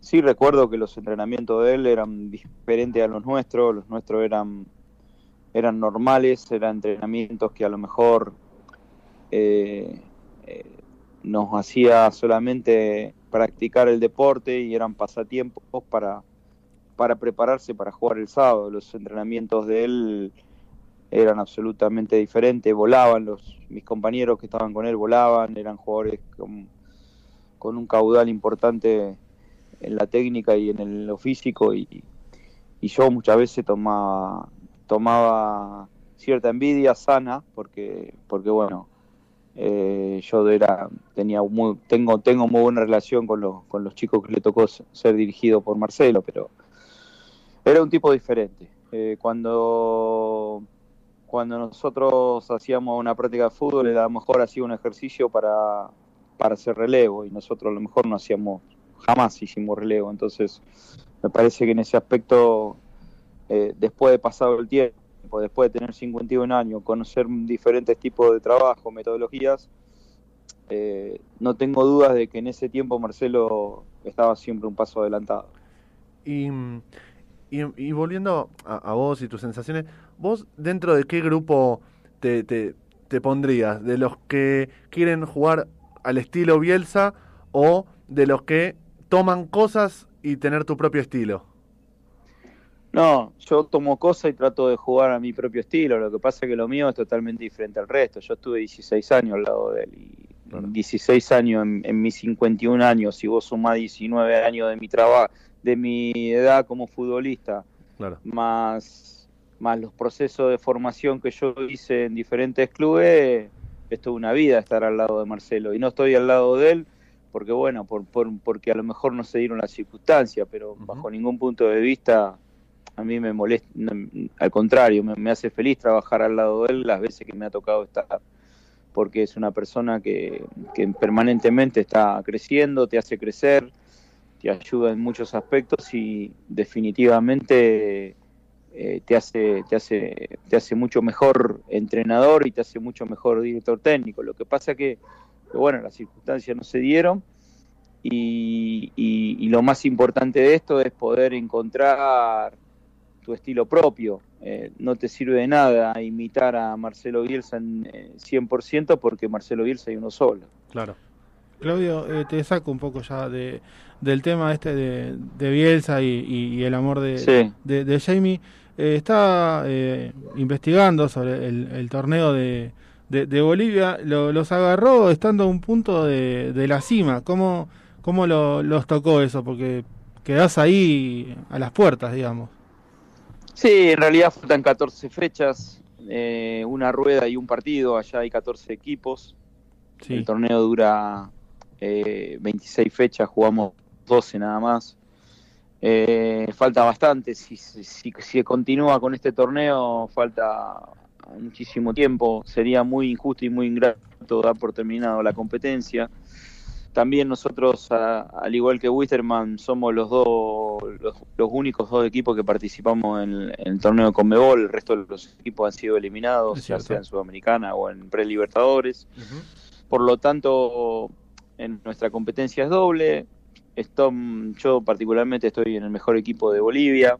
Tenemos un buen plantel y, y bueno, eh, dependiendo de cuándo continúe esto, porque la verdad que está todo muy incierto en muchos lugares del continente y, y en Bolivia no es la excepción. Este, veremos, veremos cómo sigue todo, ¿no?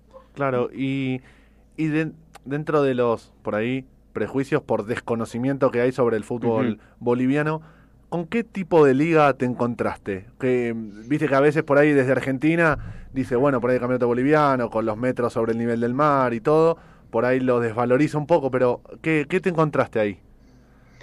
Bueno, en ese sentido es un país que tiene diferentes tipos de climatología, de geografía, al igual que Perú y al igual que Ecuador y al igual que algunos lugares de Colombia.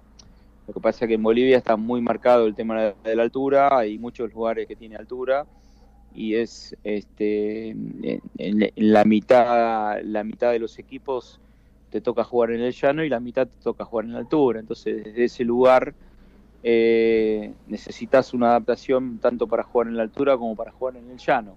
Claro. Yo creo, yo creo que jugar en la altura es complicado, eh, sobre todo si no tenés una adaptación previa. Los equipos que llegan a jugar en la altura lo sufren y los equipos que están adaptados a jugar en la altura pueden sacar cierto prove- provecho. Lo que hay que mencionar es que los estadios, me refiero al piso, que es lo más importante de un estadio de fútbol, más allá de la seguridad y todas esas cosas que se necesitan, Sí. están en buen estado, solamente hay una sola cancha de césped sintético, el resto tiene buena, buena, buena yerba para poder jugar, buen césped.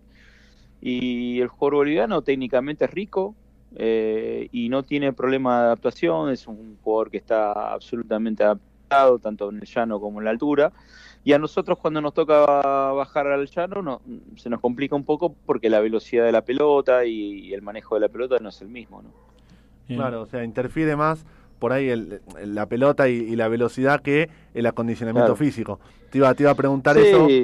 y cu- cuando bajás parecería, viste, que te dicen, uy, eh, si andás bien en la altura, en el llano volás, si no, no, no es lo mismo, porque Claro. el fútbol se hace más lento, te hacen jugar a 45 grados de calor, Santa Cruz es una ciudad que tiene un microclima muy, muy bueno, y cuando jugás eh, a 7 grados de temperatura y a 3.600 metros, y después a la otra semana jugás a, a 45 grados de- al nivel del mar, no sé qué es peor, la verdad que en ese sentido me parece que, que lo segundo es peor, ¿no? Claro, Claudio- justo a eso te iba, te iba a preguntar, el hecho de, Sí, eh, viste, a veces dicen, bueno, o, o la selección boliviana o los equipos bolivianos en Copa Libertadores dicen. ¿por qué no se hacen más fuerte de local en la altura para después poder sacar esa diferencia cuando tienen que ir a jugar al, al llano? Sí, lo que pasa es que en ese aspecto lo que hay que evaluar es, son los presupuestos que manejan los equipos bolivianos con respecto a los equipos, por ejemplo, en la Copa Libertadores, nosotros no nos podemos comparar con un Olimpia, un Boca, un Palmeira, un Flamengo en cuanto al presupuesto y en cuanto a- Sí. al diseño de equipo que tiene cada uno. Nosotros tenemos un buen equipo, tenemos un equipo para competir, nos podemos hacer fuerte en la altura, pero a la hora de, de disputar en un mano a mano con un equipo de esa naturaleza, en, en la categoría de los jugadores están me- mejores pagos y, y tienen otra otra calidad. Pero bueno, este, nosotros nunca damos por, por perdido ningún partido, somos 11 contra 11 y tratamos de, de- de- de dar lo mejor de cada uno, ¿no? Bien, Claudio, te hago las últimas dos. Eh, justamente hablando del tema de la altura, acá en, en algún momento se Sí. dijo que el jugador que baja al llano, el problema que tiene no es que se queda sin aire, obviamente, sino que se le hinchan los pies. ¿Qué hay de cierto con eso? No, no es tan así. El, el problema de la altura es la oxigenación, la velocidad de la pelota y, y la adaptación que tiene que tener para los cambios de ritmo. El jugador, el jugador que juega en altura también se ahoga, también se cansa, pero bueno, tiene una adaptación totalmente diferente al otro. Pero cuando bajan al llano, lo que sufren mucho eh, es el calor, te vuelvo a repetir, y, mm, y lo que sufren mucho quizás es eh, no la falta de aire, porque hay, hay más oxígeno Claro. que en la altura, pero sí eh, el- el- la temperatura y el, y, el, y el ritmo que se necesita para poder jugar a la alta intensidad no es el mismo. ¿no? Y, y en cuanto a vos, cuando llegaste, porque llevas poco tiempo, ¿cómo te trató la altura? Mira, eh, yo normalmente trato de mantenerme aeróbicamente a pesar de mi edad, pero, pero sí, los primeros 3 o 4 días la pasé bastante mal, con dolor de cabeza, dolor de estómago. Eh, obviamente no hice ninguna actividad física porque no es aconsejable, hay que tratar de comer poco, hidratarse bien. Y es como que estás este, eh, a un, a un, a un este, ritmo inferior, es como que estás un poco más lento.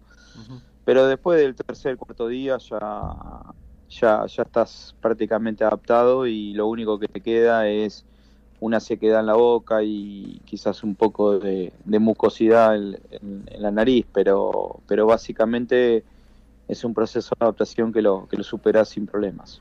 Claudio, te hago la última ya para, para ir cerrando y te Sí. agradecemos eh, la nota. Sí, Eh, sí. a- ayer acá en, en Argentina habló Marcelo Gallardo, no sé si tuviste Sí. oportunidad de escucharlo, si, si opinás como él, si no. Sí, totalmente, opino igual que él. Y me parece que en, en muchos aspectos eh, creo que no hay una,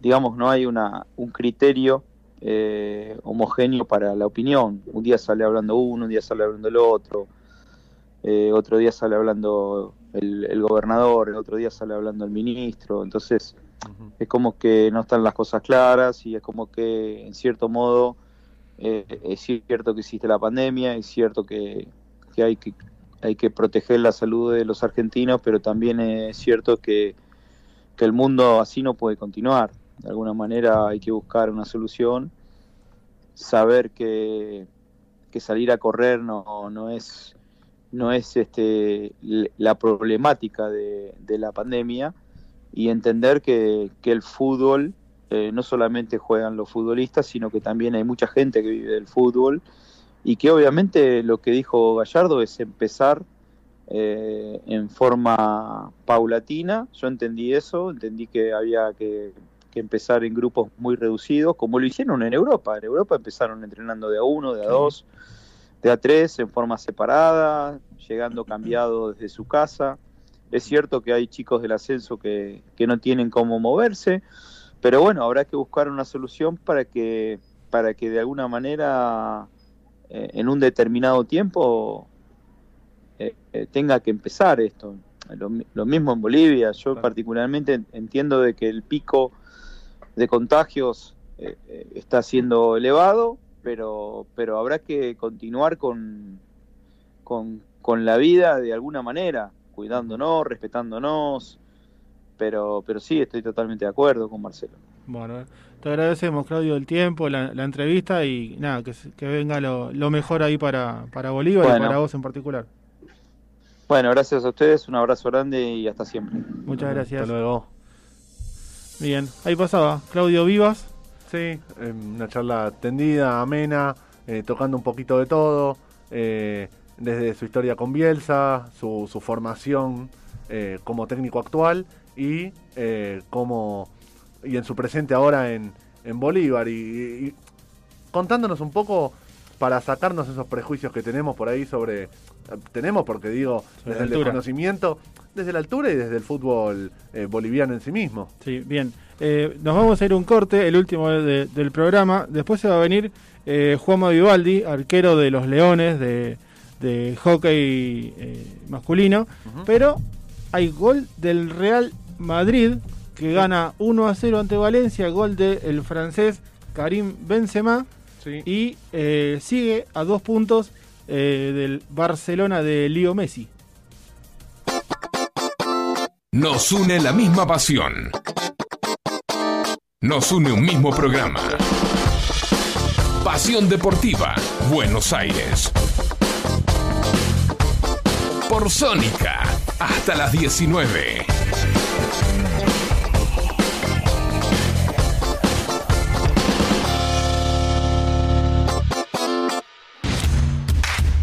Este equipo te informa de todo lo que pasa en el deporte. Hacete hincha y alentalos hasta las 19 horas.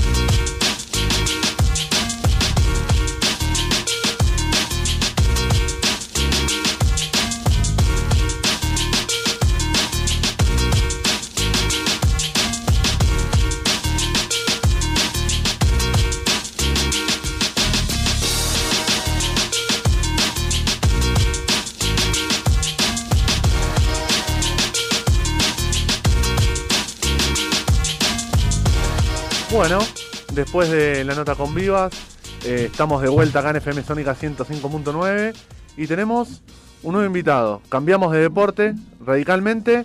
Tenemos a. A Juan Manuel Vivaldi, arquero de los Leones, de la selección argentina de hockey. ¿Cómo estás, Juan Manuel? Hola, buenas tardes, ¿cómo andan? Todo bien.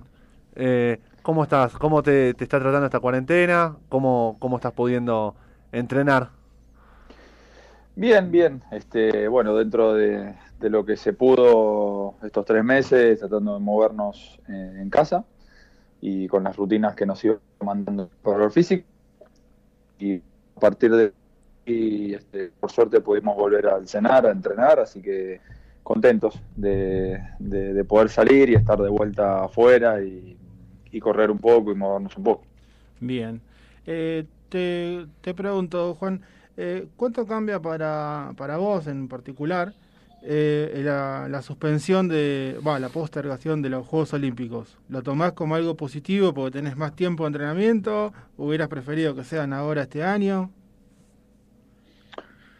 Eh, no, desde lo personal, por ahí me hubiese gustado que sea este año, eh, porque ya, digamos, me había armado y, y había preparado mi, mi- cabeza para, para que sea este el año de- del Juego Olímpico y bueno, estaba todo enfocado ahí. Eh, pero bueno, creo que desde eh, la perspectiva de- del equipo nos va a venir bien un año más de, trabajo y de entrenamiento para, para seguir creciendo en este proceso en el que estamos y, y poder llegar a viene eh, mucho mejor, a un nivel mucho mejor o por lo menos con mucho más este rodaje y más afianzados en, en, en las cosas que tenemos que mejorar. Bien, eh, ustedes tuvieron eh, un, eh, el oro eh, en Río, algo que obviamente hizo mucho ruido acá en el país, tuvo mucha trascendencia. Las Eh, bueno, primero que el deporte nuestro o, o el ambiente de- del hockey masculino es un ambiente mucho más chico que, que el del hockey femenino. Ok. El, el- el- el tres veces o cuatro veces más la cantidad de jugadoras de, de hockey en el país que, que- que de jugadores de hockey. Eh, y bueno, nada, si bien en su momento tuvo un impacto positivo porque hubo muchos chicos que se acercaron a jugar al hockey a los clubes, eh, quizás un poco no, no se acompañó desde la parte dirigencial todo ese logro y todo ese boom que, que hubo en ese momento como para este, llegar a más lugares y bueno, en definitiva captar más jugadores para, para que se acerquen a los clubes. Que bueno, esa realidad no es la realidad de- del hockey femenino, que gracias a Dios tiene una base de, jugadores muchísimo más grande eh, en todo el país. Entonces, bueno, un poco eso, lamentablemente no, lo que no se hizo ya, ya, ya no se puede revertir ni recu- eh, pero bueno, nada, igualmente creo que, que la realidad dentro de todo eh, es mejor que, que hace más años atrás que, que- que había realmente mucha menos estructura y jugadores. Eh, e- ese oro fue con, con el Chapa Retegui como, como técnico. Eh, ¿Recordás alguna anécdota que hayan tenido el plantel ahí con, con el Chapa? No, con el Chapa un millón, la verdad que tuvimos todos los años con el Chapa, este, eh, fueron la verdad que muy nutritivos este, en todo sentido y bueno, anécdotas hemos tenido miles, pero bueno, el Chapa este, siempre me acuerdo que cuando él asumió en el 2013 y nos empezó a entrenar, que cambió la forma completamente de entrenar del equipo, en una de sus primeras reuniones en un hotel, en una gira, nos dijo que nosotros nos teníamos que, entrenar y prepararnos para ser el, el mejor equipo del mundo. Y bueno, en ese momento la verdad que, que lo vimos como, bueno, como- como una locura o como algo este, improbable. Y bueno, él nos fue convenciendo de eso y, nos fue entrenando y preparándonos para, para eso. Y bueno, con, con el correr de, este, de- del tiempo nos fuimos dando cuenta de que, de que era una realidad. Y bueno, todo eso la verdad que se vio coronado con, con Río y bueno, posteriormente en el 2017 que, que llegamos al número uno del ranking mundial. ¿Y qué, técnico tenés así como, como referente? A él, a él. La verdad que una persona este, que contagia eh, eh, las ganas de, trabajar, las ganas de, mejorar, las ganas de ganar. Es un, tipo que te llega, que te llega a la piel, que te convence con su mensaje y bueno, que tiene un método y una forma que va convenciendo a los jugadores y los va potenciando y los hace mejores individualmente y a su vez, bueno, eso hace que, obviamente que el equipo mejore. Este, y bueno, y sin duda todo ese proceso este, exitoso que, hemos tenido ahí previo a Río fue todo gracias a, a- la mano de él que, que lo vio, este, lo creyó y, nos convenció a nosotros de, de- de que lo podíamos hacer.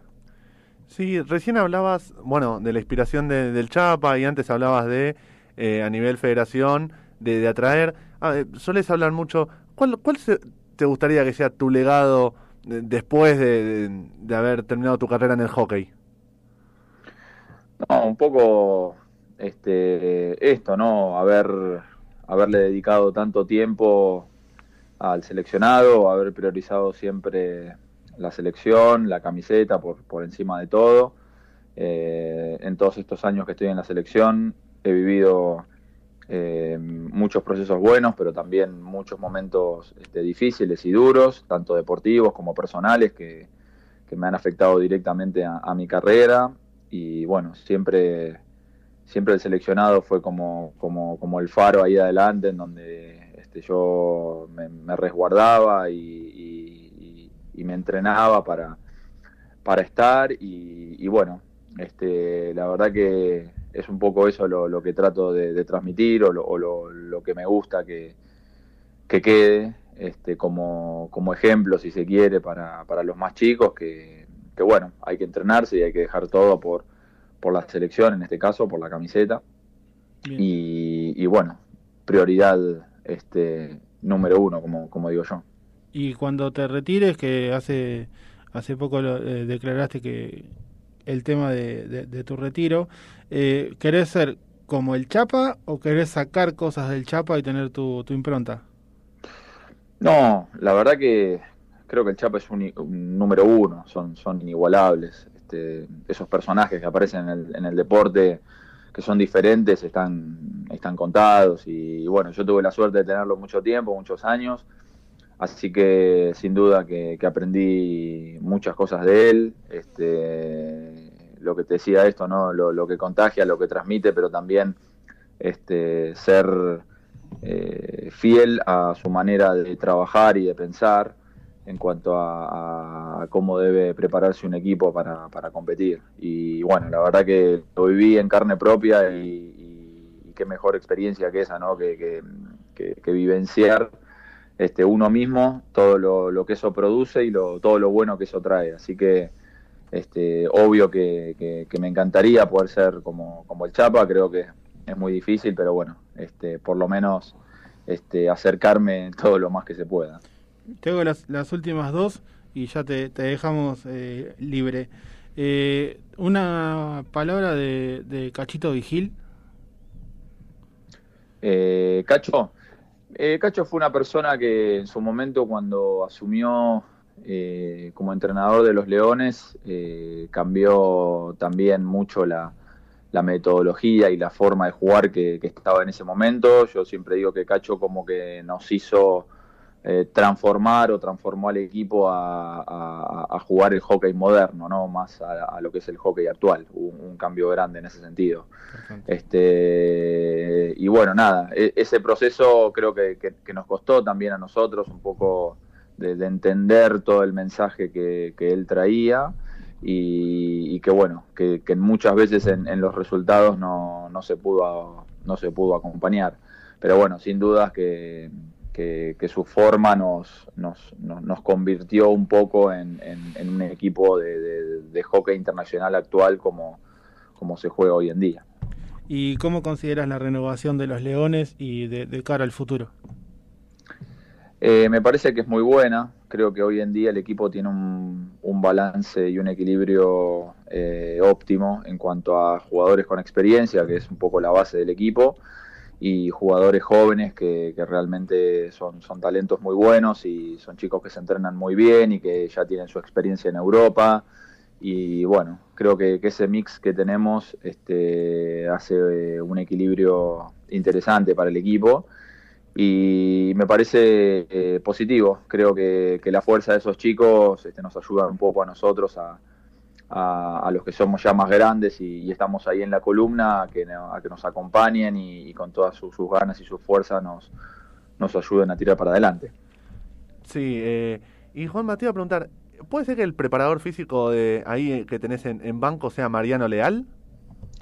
Sí, Mariano sí, trabaja conmigo en realidad. Él trabaja en, en banco, pero en realidad trabajamos juntos este, en, en ACOAG este año y ya viene trabajando conmigo hace, hace cinco años. Yo también soy entrenador y bueno, este, tuvimos un proceso en Banco Provincia en donde trabajó conmigo, que ahí lo conocí.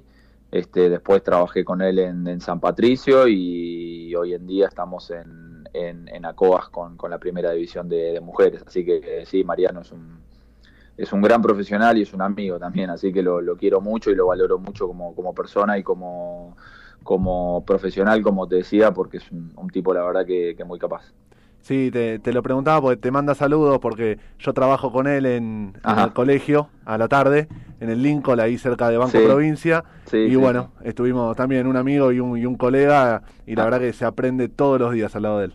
Bárbaro, bueno, entonces este, sabemos de, de- de lo que estamos hablando, sí, la verdad que es un, un pibe bárbaro, y tuve la, la suerte de, de conocerlo así como de casualidad, este, para, para el proyecto cuando agarré como entrenador de Banco Provincia de Mujeres y, bueno, me, me crucé con él gracias a Dios y bueno, desde ahí que, que no nos separamos, así que este es un- una joyita ahí que no, no quiero largar.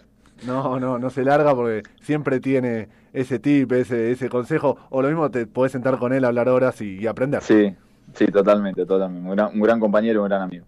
Bien, Juan, te agradecemos el tiempo de la entrevista y nada, lo mejor para, para lo que viene, ¿sí? Bueno, gracias a ustedes, un saludo grande. Muchísimas gracias. Muchas gracias. Bien, ahí pasaba Juan Manuel Ibaldi. Ahora vamos a un breve pero escueto corte y volvemos con eh, la parte final con el tenis en la voz de Nacho Lapenta. Es Federer, ¿no? Es Nadal, ¿no? Es Ignacio Lapenta, con las novedades del mundo del tenis. Tengo que estar a la altura. Sí.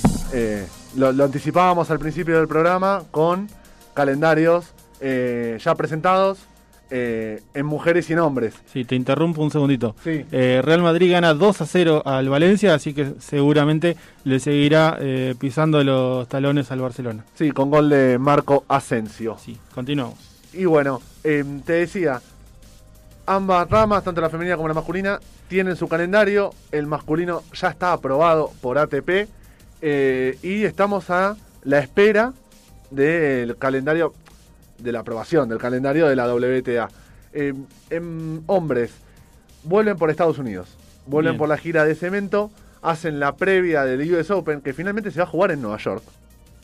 Eh, se flexibilizaron algunas cosas. La semana pasada habíamos contado que iban a tener eh, que estar en un único hotel en el aeropuerto de La Guardia, eh, una sola persona.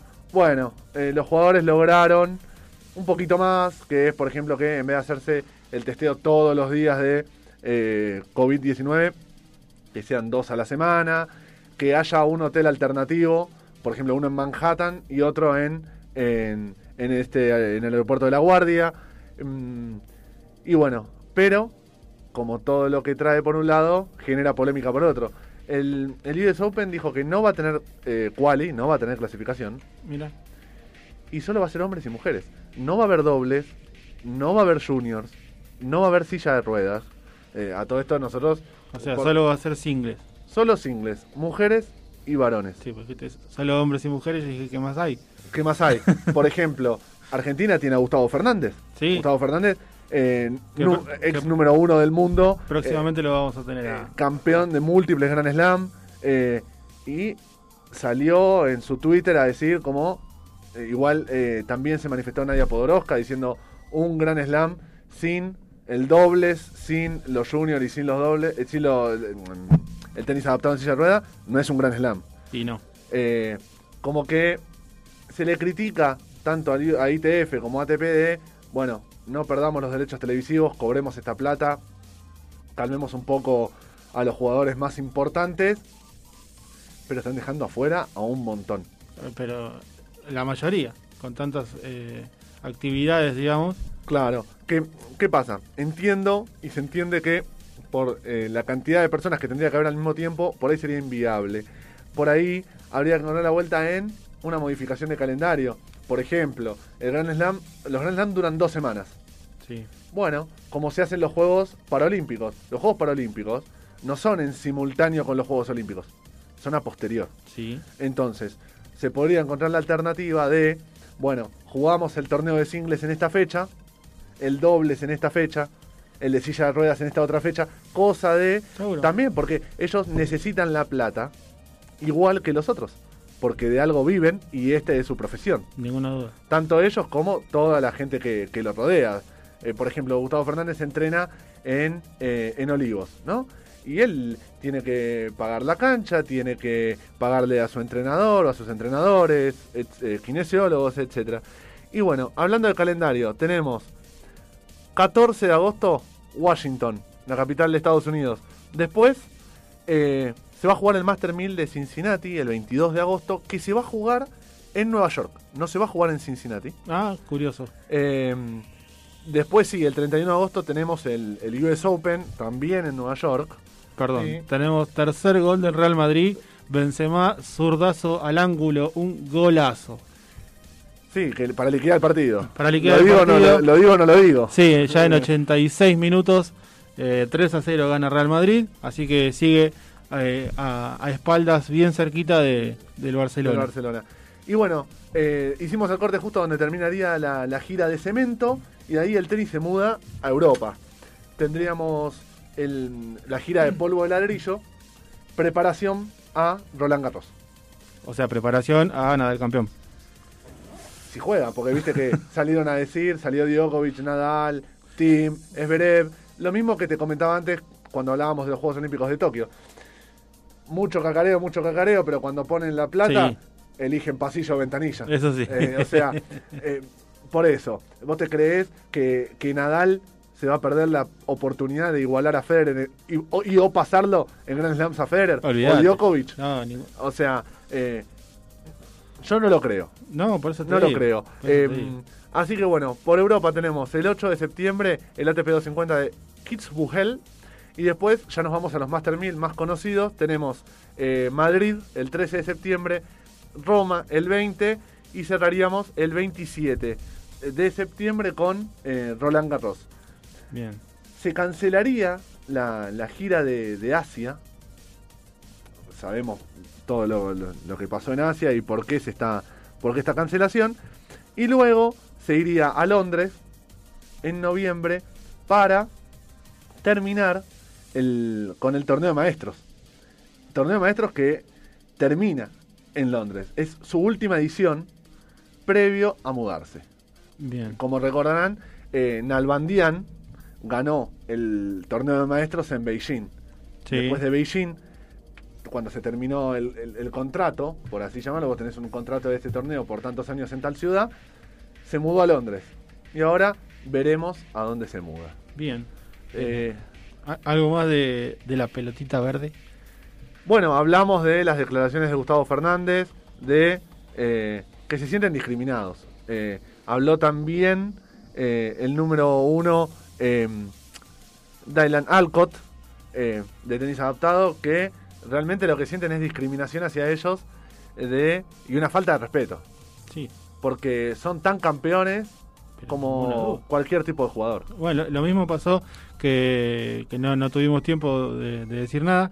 La, el Comité Olímpico Argentino se, Sí. se quejó porque el gobierno eh, habilitó que los atletas que están clasificados a los Juegos Olímpicos puedan entrenar, pero no habilitó a los que están clasificados a los Paralímpicos. Claro, sí, estamos en, en una situación similar y, y muy, muy parecida. Sí. Eh, hablando de eh, esto que hablábamos del US Open, de sin quali, eh, serían 120 entradas de jugadores, o sea, 120 jugadores por, eh, por ranking, 8 wildcards, y con eso, eh, con eso, con esas mm, resolución entrarían el Peque Schwarzman, Guido Pela, Londero Del Bonis, Coria, hermano menor de Guillermo Coria, que sería Mirá. su primer Grand Slam, y el Jacaré Mayer. Eso por parte de los argentinos clasificados a, mm, al US Open. Después, habría árbitros solo en el estadio principal, solo en el, el estadio de Arthur Ashe. Después, en el resto de los estadios sería todo con eh, Ojo de Halcón en vivo. Mirá, Eh, el Ojo de Halcón en vivo va ganando terreno. Sí, ya se, mm, se usó en el, el- el torneo de maestros del Next Gen. El Next Gen es eh, como en el fútbol el sub-23. Sí. Bueno, eh, bueno, los mejores ocho jugadores sub-23 iban, jugaban en Milán el torneo de maestros de, De sub-23, de digamos. sub-23. Claro, vamos a darle un término futbolero para que la gente lo entienda. Y solo estaba el Empire y después Ojo de Halcón en vivo. Sin jueces de línea. Eh, los alcanzapelotas, los ball boys, no serían, serían todos mayores de edad, no habría menores, y no tocarían las toallas de los jugadores. Viste que siempre el jugador, cuando hay un punto, un punto, se seca y después le Sí. tira la toalla. Queda mi forma de ver. Si los jugadores de silla de rueda, si los jugadores de silla de rueda le dan la toalla en la mano a los ball boys, Mm, que los de hombre y mujeres se la tiren, es una falta de respeto. sí. O sea, en, en los Juegos Olímpicos de Buenos Aires 2018, ya los jugadores se tenían que hacer cargo de su propia toalla y ponían una toalla en cada silla de juez de línea para tener dos, una de cada lado y así ahorrarse el tiempo. Eh, no es nada agradable, con lo que transpira Nadal, por ejemplo, tocar esa toalla después de, de un par de puntos intensos. Por el lado de mujeres, a ver, aclaremos. El calendario está propuesto por la WTA, está propuesto por las mujeres. Falta la aprobación final. Falta el, la firma, ¿viste? Como se dice vulgarmente. Sí. Tenemos también, van a volver el, tren- el 3 de agosto pa- en Palermo. Después, el 21 de agosto, Cincinnati, en Nueva York. Ahí coincide el calendario con los varones. Sí. Después, 31 de agosto, US Open. sí, sí. Y después, bueno, vuelven a, hacen la, la misma, la misma mudanza, por así llamarlo, a polvo de ladrillo, pero van a Estambul, Madrid, Roma, Strasbourg, que se va a jugar el mismo, el mismo, la misma semana, Sí. Roland Garros. ¿Dónde está la diferencia con los hombres? Ah, Que las mujeres sí tienen gira asiática. Ah, Recordemos que el torneo de maestras, eh, las mejores ocho, se juega en China. O sea, el contrato que tiene la WTA para el torneo de las ocho mejores jugadoras del año es en China. bien. Entonces, por eso es que hay una insistencia y se cree que va a haber una gira asiática de mujeres. Comenta- comenzando el 5 de octubre por Corea, en Seúl. El 12 de octubre, Beijing. El 19, El 13 de mi cumpleaños. Feliz cumple. El 19, escuchá, escuchá, porque parece sorprendente porque esto es como la rueda. ¿Sabes dónde se va a jugar el 19 de octubre? No. Wuhan. ¿Cómo Wuhan? Sí, Wuhan. Se va a jugar el Wuhan Open. Y después decimos en Europa, no pasa. A ver, esto pasa en Asia. Esto pasa en todos lados, señores. Pero voy a que donde nació eh, eh, Sí, el mismísimo el COVID. eh, COVID-19 se jugaría el 19 de octubre. Igual, a ver, esto, todo esto, vamos a tomarlo con pinza y en potencial. Bien. Porque sabemos, a ver, lo que pasa con la Conmebol y lo que pasa con la UEFA pasa en todos lados y en todos los ámbitos. Y eh, para cerrar, como decía, el torneo de maestro el 16 de noviembre. Bien. Bueno, eh, de tenis nada más. De tenis por ahora, bueno, a la expectativa de estos cacareos de los jugadores más importantes. Veremos después si viajan en ventanilla o pasillo. O- o pasillo. Y, y bueno, a la espera. Bien, ya para ir cerrando, nos quedan dos minutitos y moneditas. Eh, la UEFA confirmó los formatos de Champions y Europa League. Eh, la Champions se va a jugar desde cuartos de final a partido único y todo en Lisboa, en Portugal. Formato que Quique Setién ya criticó porque no le gusta el partido único. Eh, declaró que este, en dos partidos vos podés corregir el error de- de- del primer partido. Algo lógico, pero bueno, que Pero Quique bueno. Se tendrá que adaptar a la situación de, que vive, en este caso, Europa. Pero bueno, yo creo que habría que preguntarle a Setién eh, si tuviese dos opciones. Eh, no jugar o ese modelo donde firma. Sí, Porque tenemos que entender que la situación no es de la normalidad a la que veníamos acostumbrados y es una vuelta de tuerca que le están encontrando como se puede y en las circunstancias eh, a, este, a esta pandemia. Seguramente. Bien, eh, bueno, terminó Real Madrid-Valencia, ganó Real Madrid 3 a 0 y ya co- continuamos, lo último. Eh, se van a jugar del, el 7 y 8 de agosto los, lo que hay que completar de los octavos de final de la Champions. Eh, recordemos que los partidos de ida ya se habían jugado. Y después tenemos cuartos de final entre el 12 y 15 de agosto, que obviamente habrá que sortear los cruces. Semifinales 18 y 19 de agosto. Y la final el 23 de agosto. Así que el 23 de agosto tendremos el nuevo campeón de la Champions League. Y eh, en ese caso sabremos quién será el nuevo campeón del Mundial de Clubes, ¿no? Claro, sí, todo va a surgir de ahí. Y, y bueno, antes de que sea la hora, voy a dejar un dato, pero Sí. nos vamos a explayar la semana que viene. Dale, yo mientras veo si podemos entrar con la Europa League. 17 de 60. Con ese número, 17 de 60, guardátelo, lo vamos a estar comentando el jueves que viene. Dale. Y bueno, en esta semana, aparte de que tenemos el sorteo de Beat Rock en Pasión-Deportiva-Buenos Aires, escrito BSAS, vamos a estar eh, haciendo encuestas, todas las noticias y todas las novedades del mundo del deporte. Bien, si no se olviden del sorteo, lo, lo encuentran en Instagram. Cerramos con eh, la Europa League, que fue confirmada en cuatro ciudades de Alemania.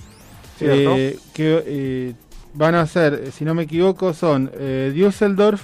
Sí. eh, ¿Qué más? A ver. Eh, bueno, en este momento no las tengo eh, en mente, pero bueno, son Sí. cuatro. Difícil de pronunciar. Sí, además. Acá Eh. tenemos Colonia, Duisburgo, Düsseldorf y Helselkirchen. O sea, Todo tuyo. no era Merlo, era no, pero bueno, en un formato muy similar al de la Champions. Eh, y sí, bueno, 5 6 de agosto, eh, 10 y 11 de agosto, 16 y 17 de agosto y el 21 de agosto la final en Colonia. buenísimo. Así que, Ale y a toda la gente de FM Sónica, los dejamos y nos despedimos hasta el jueves que viene. A las 17 horas, muchas gracias.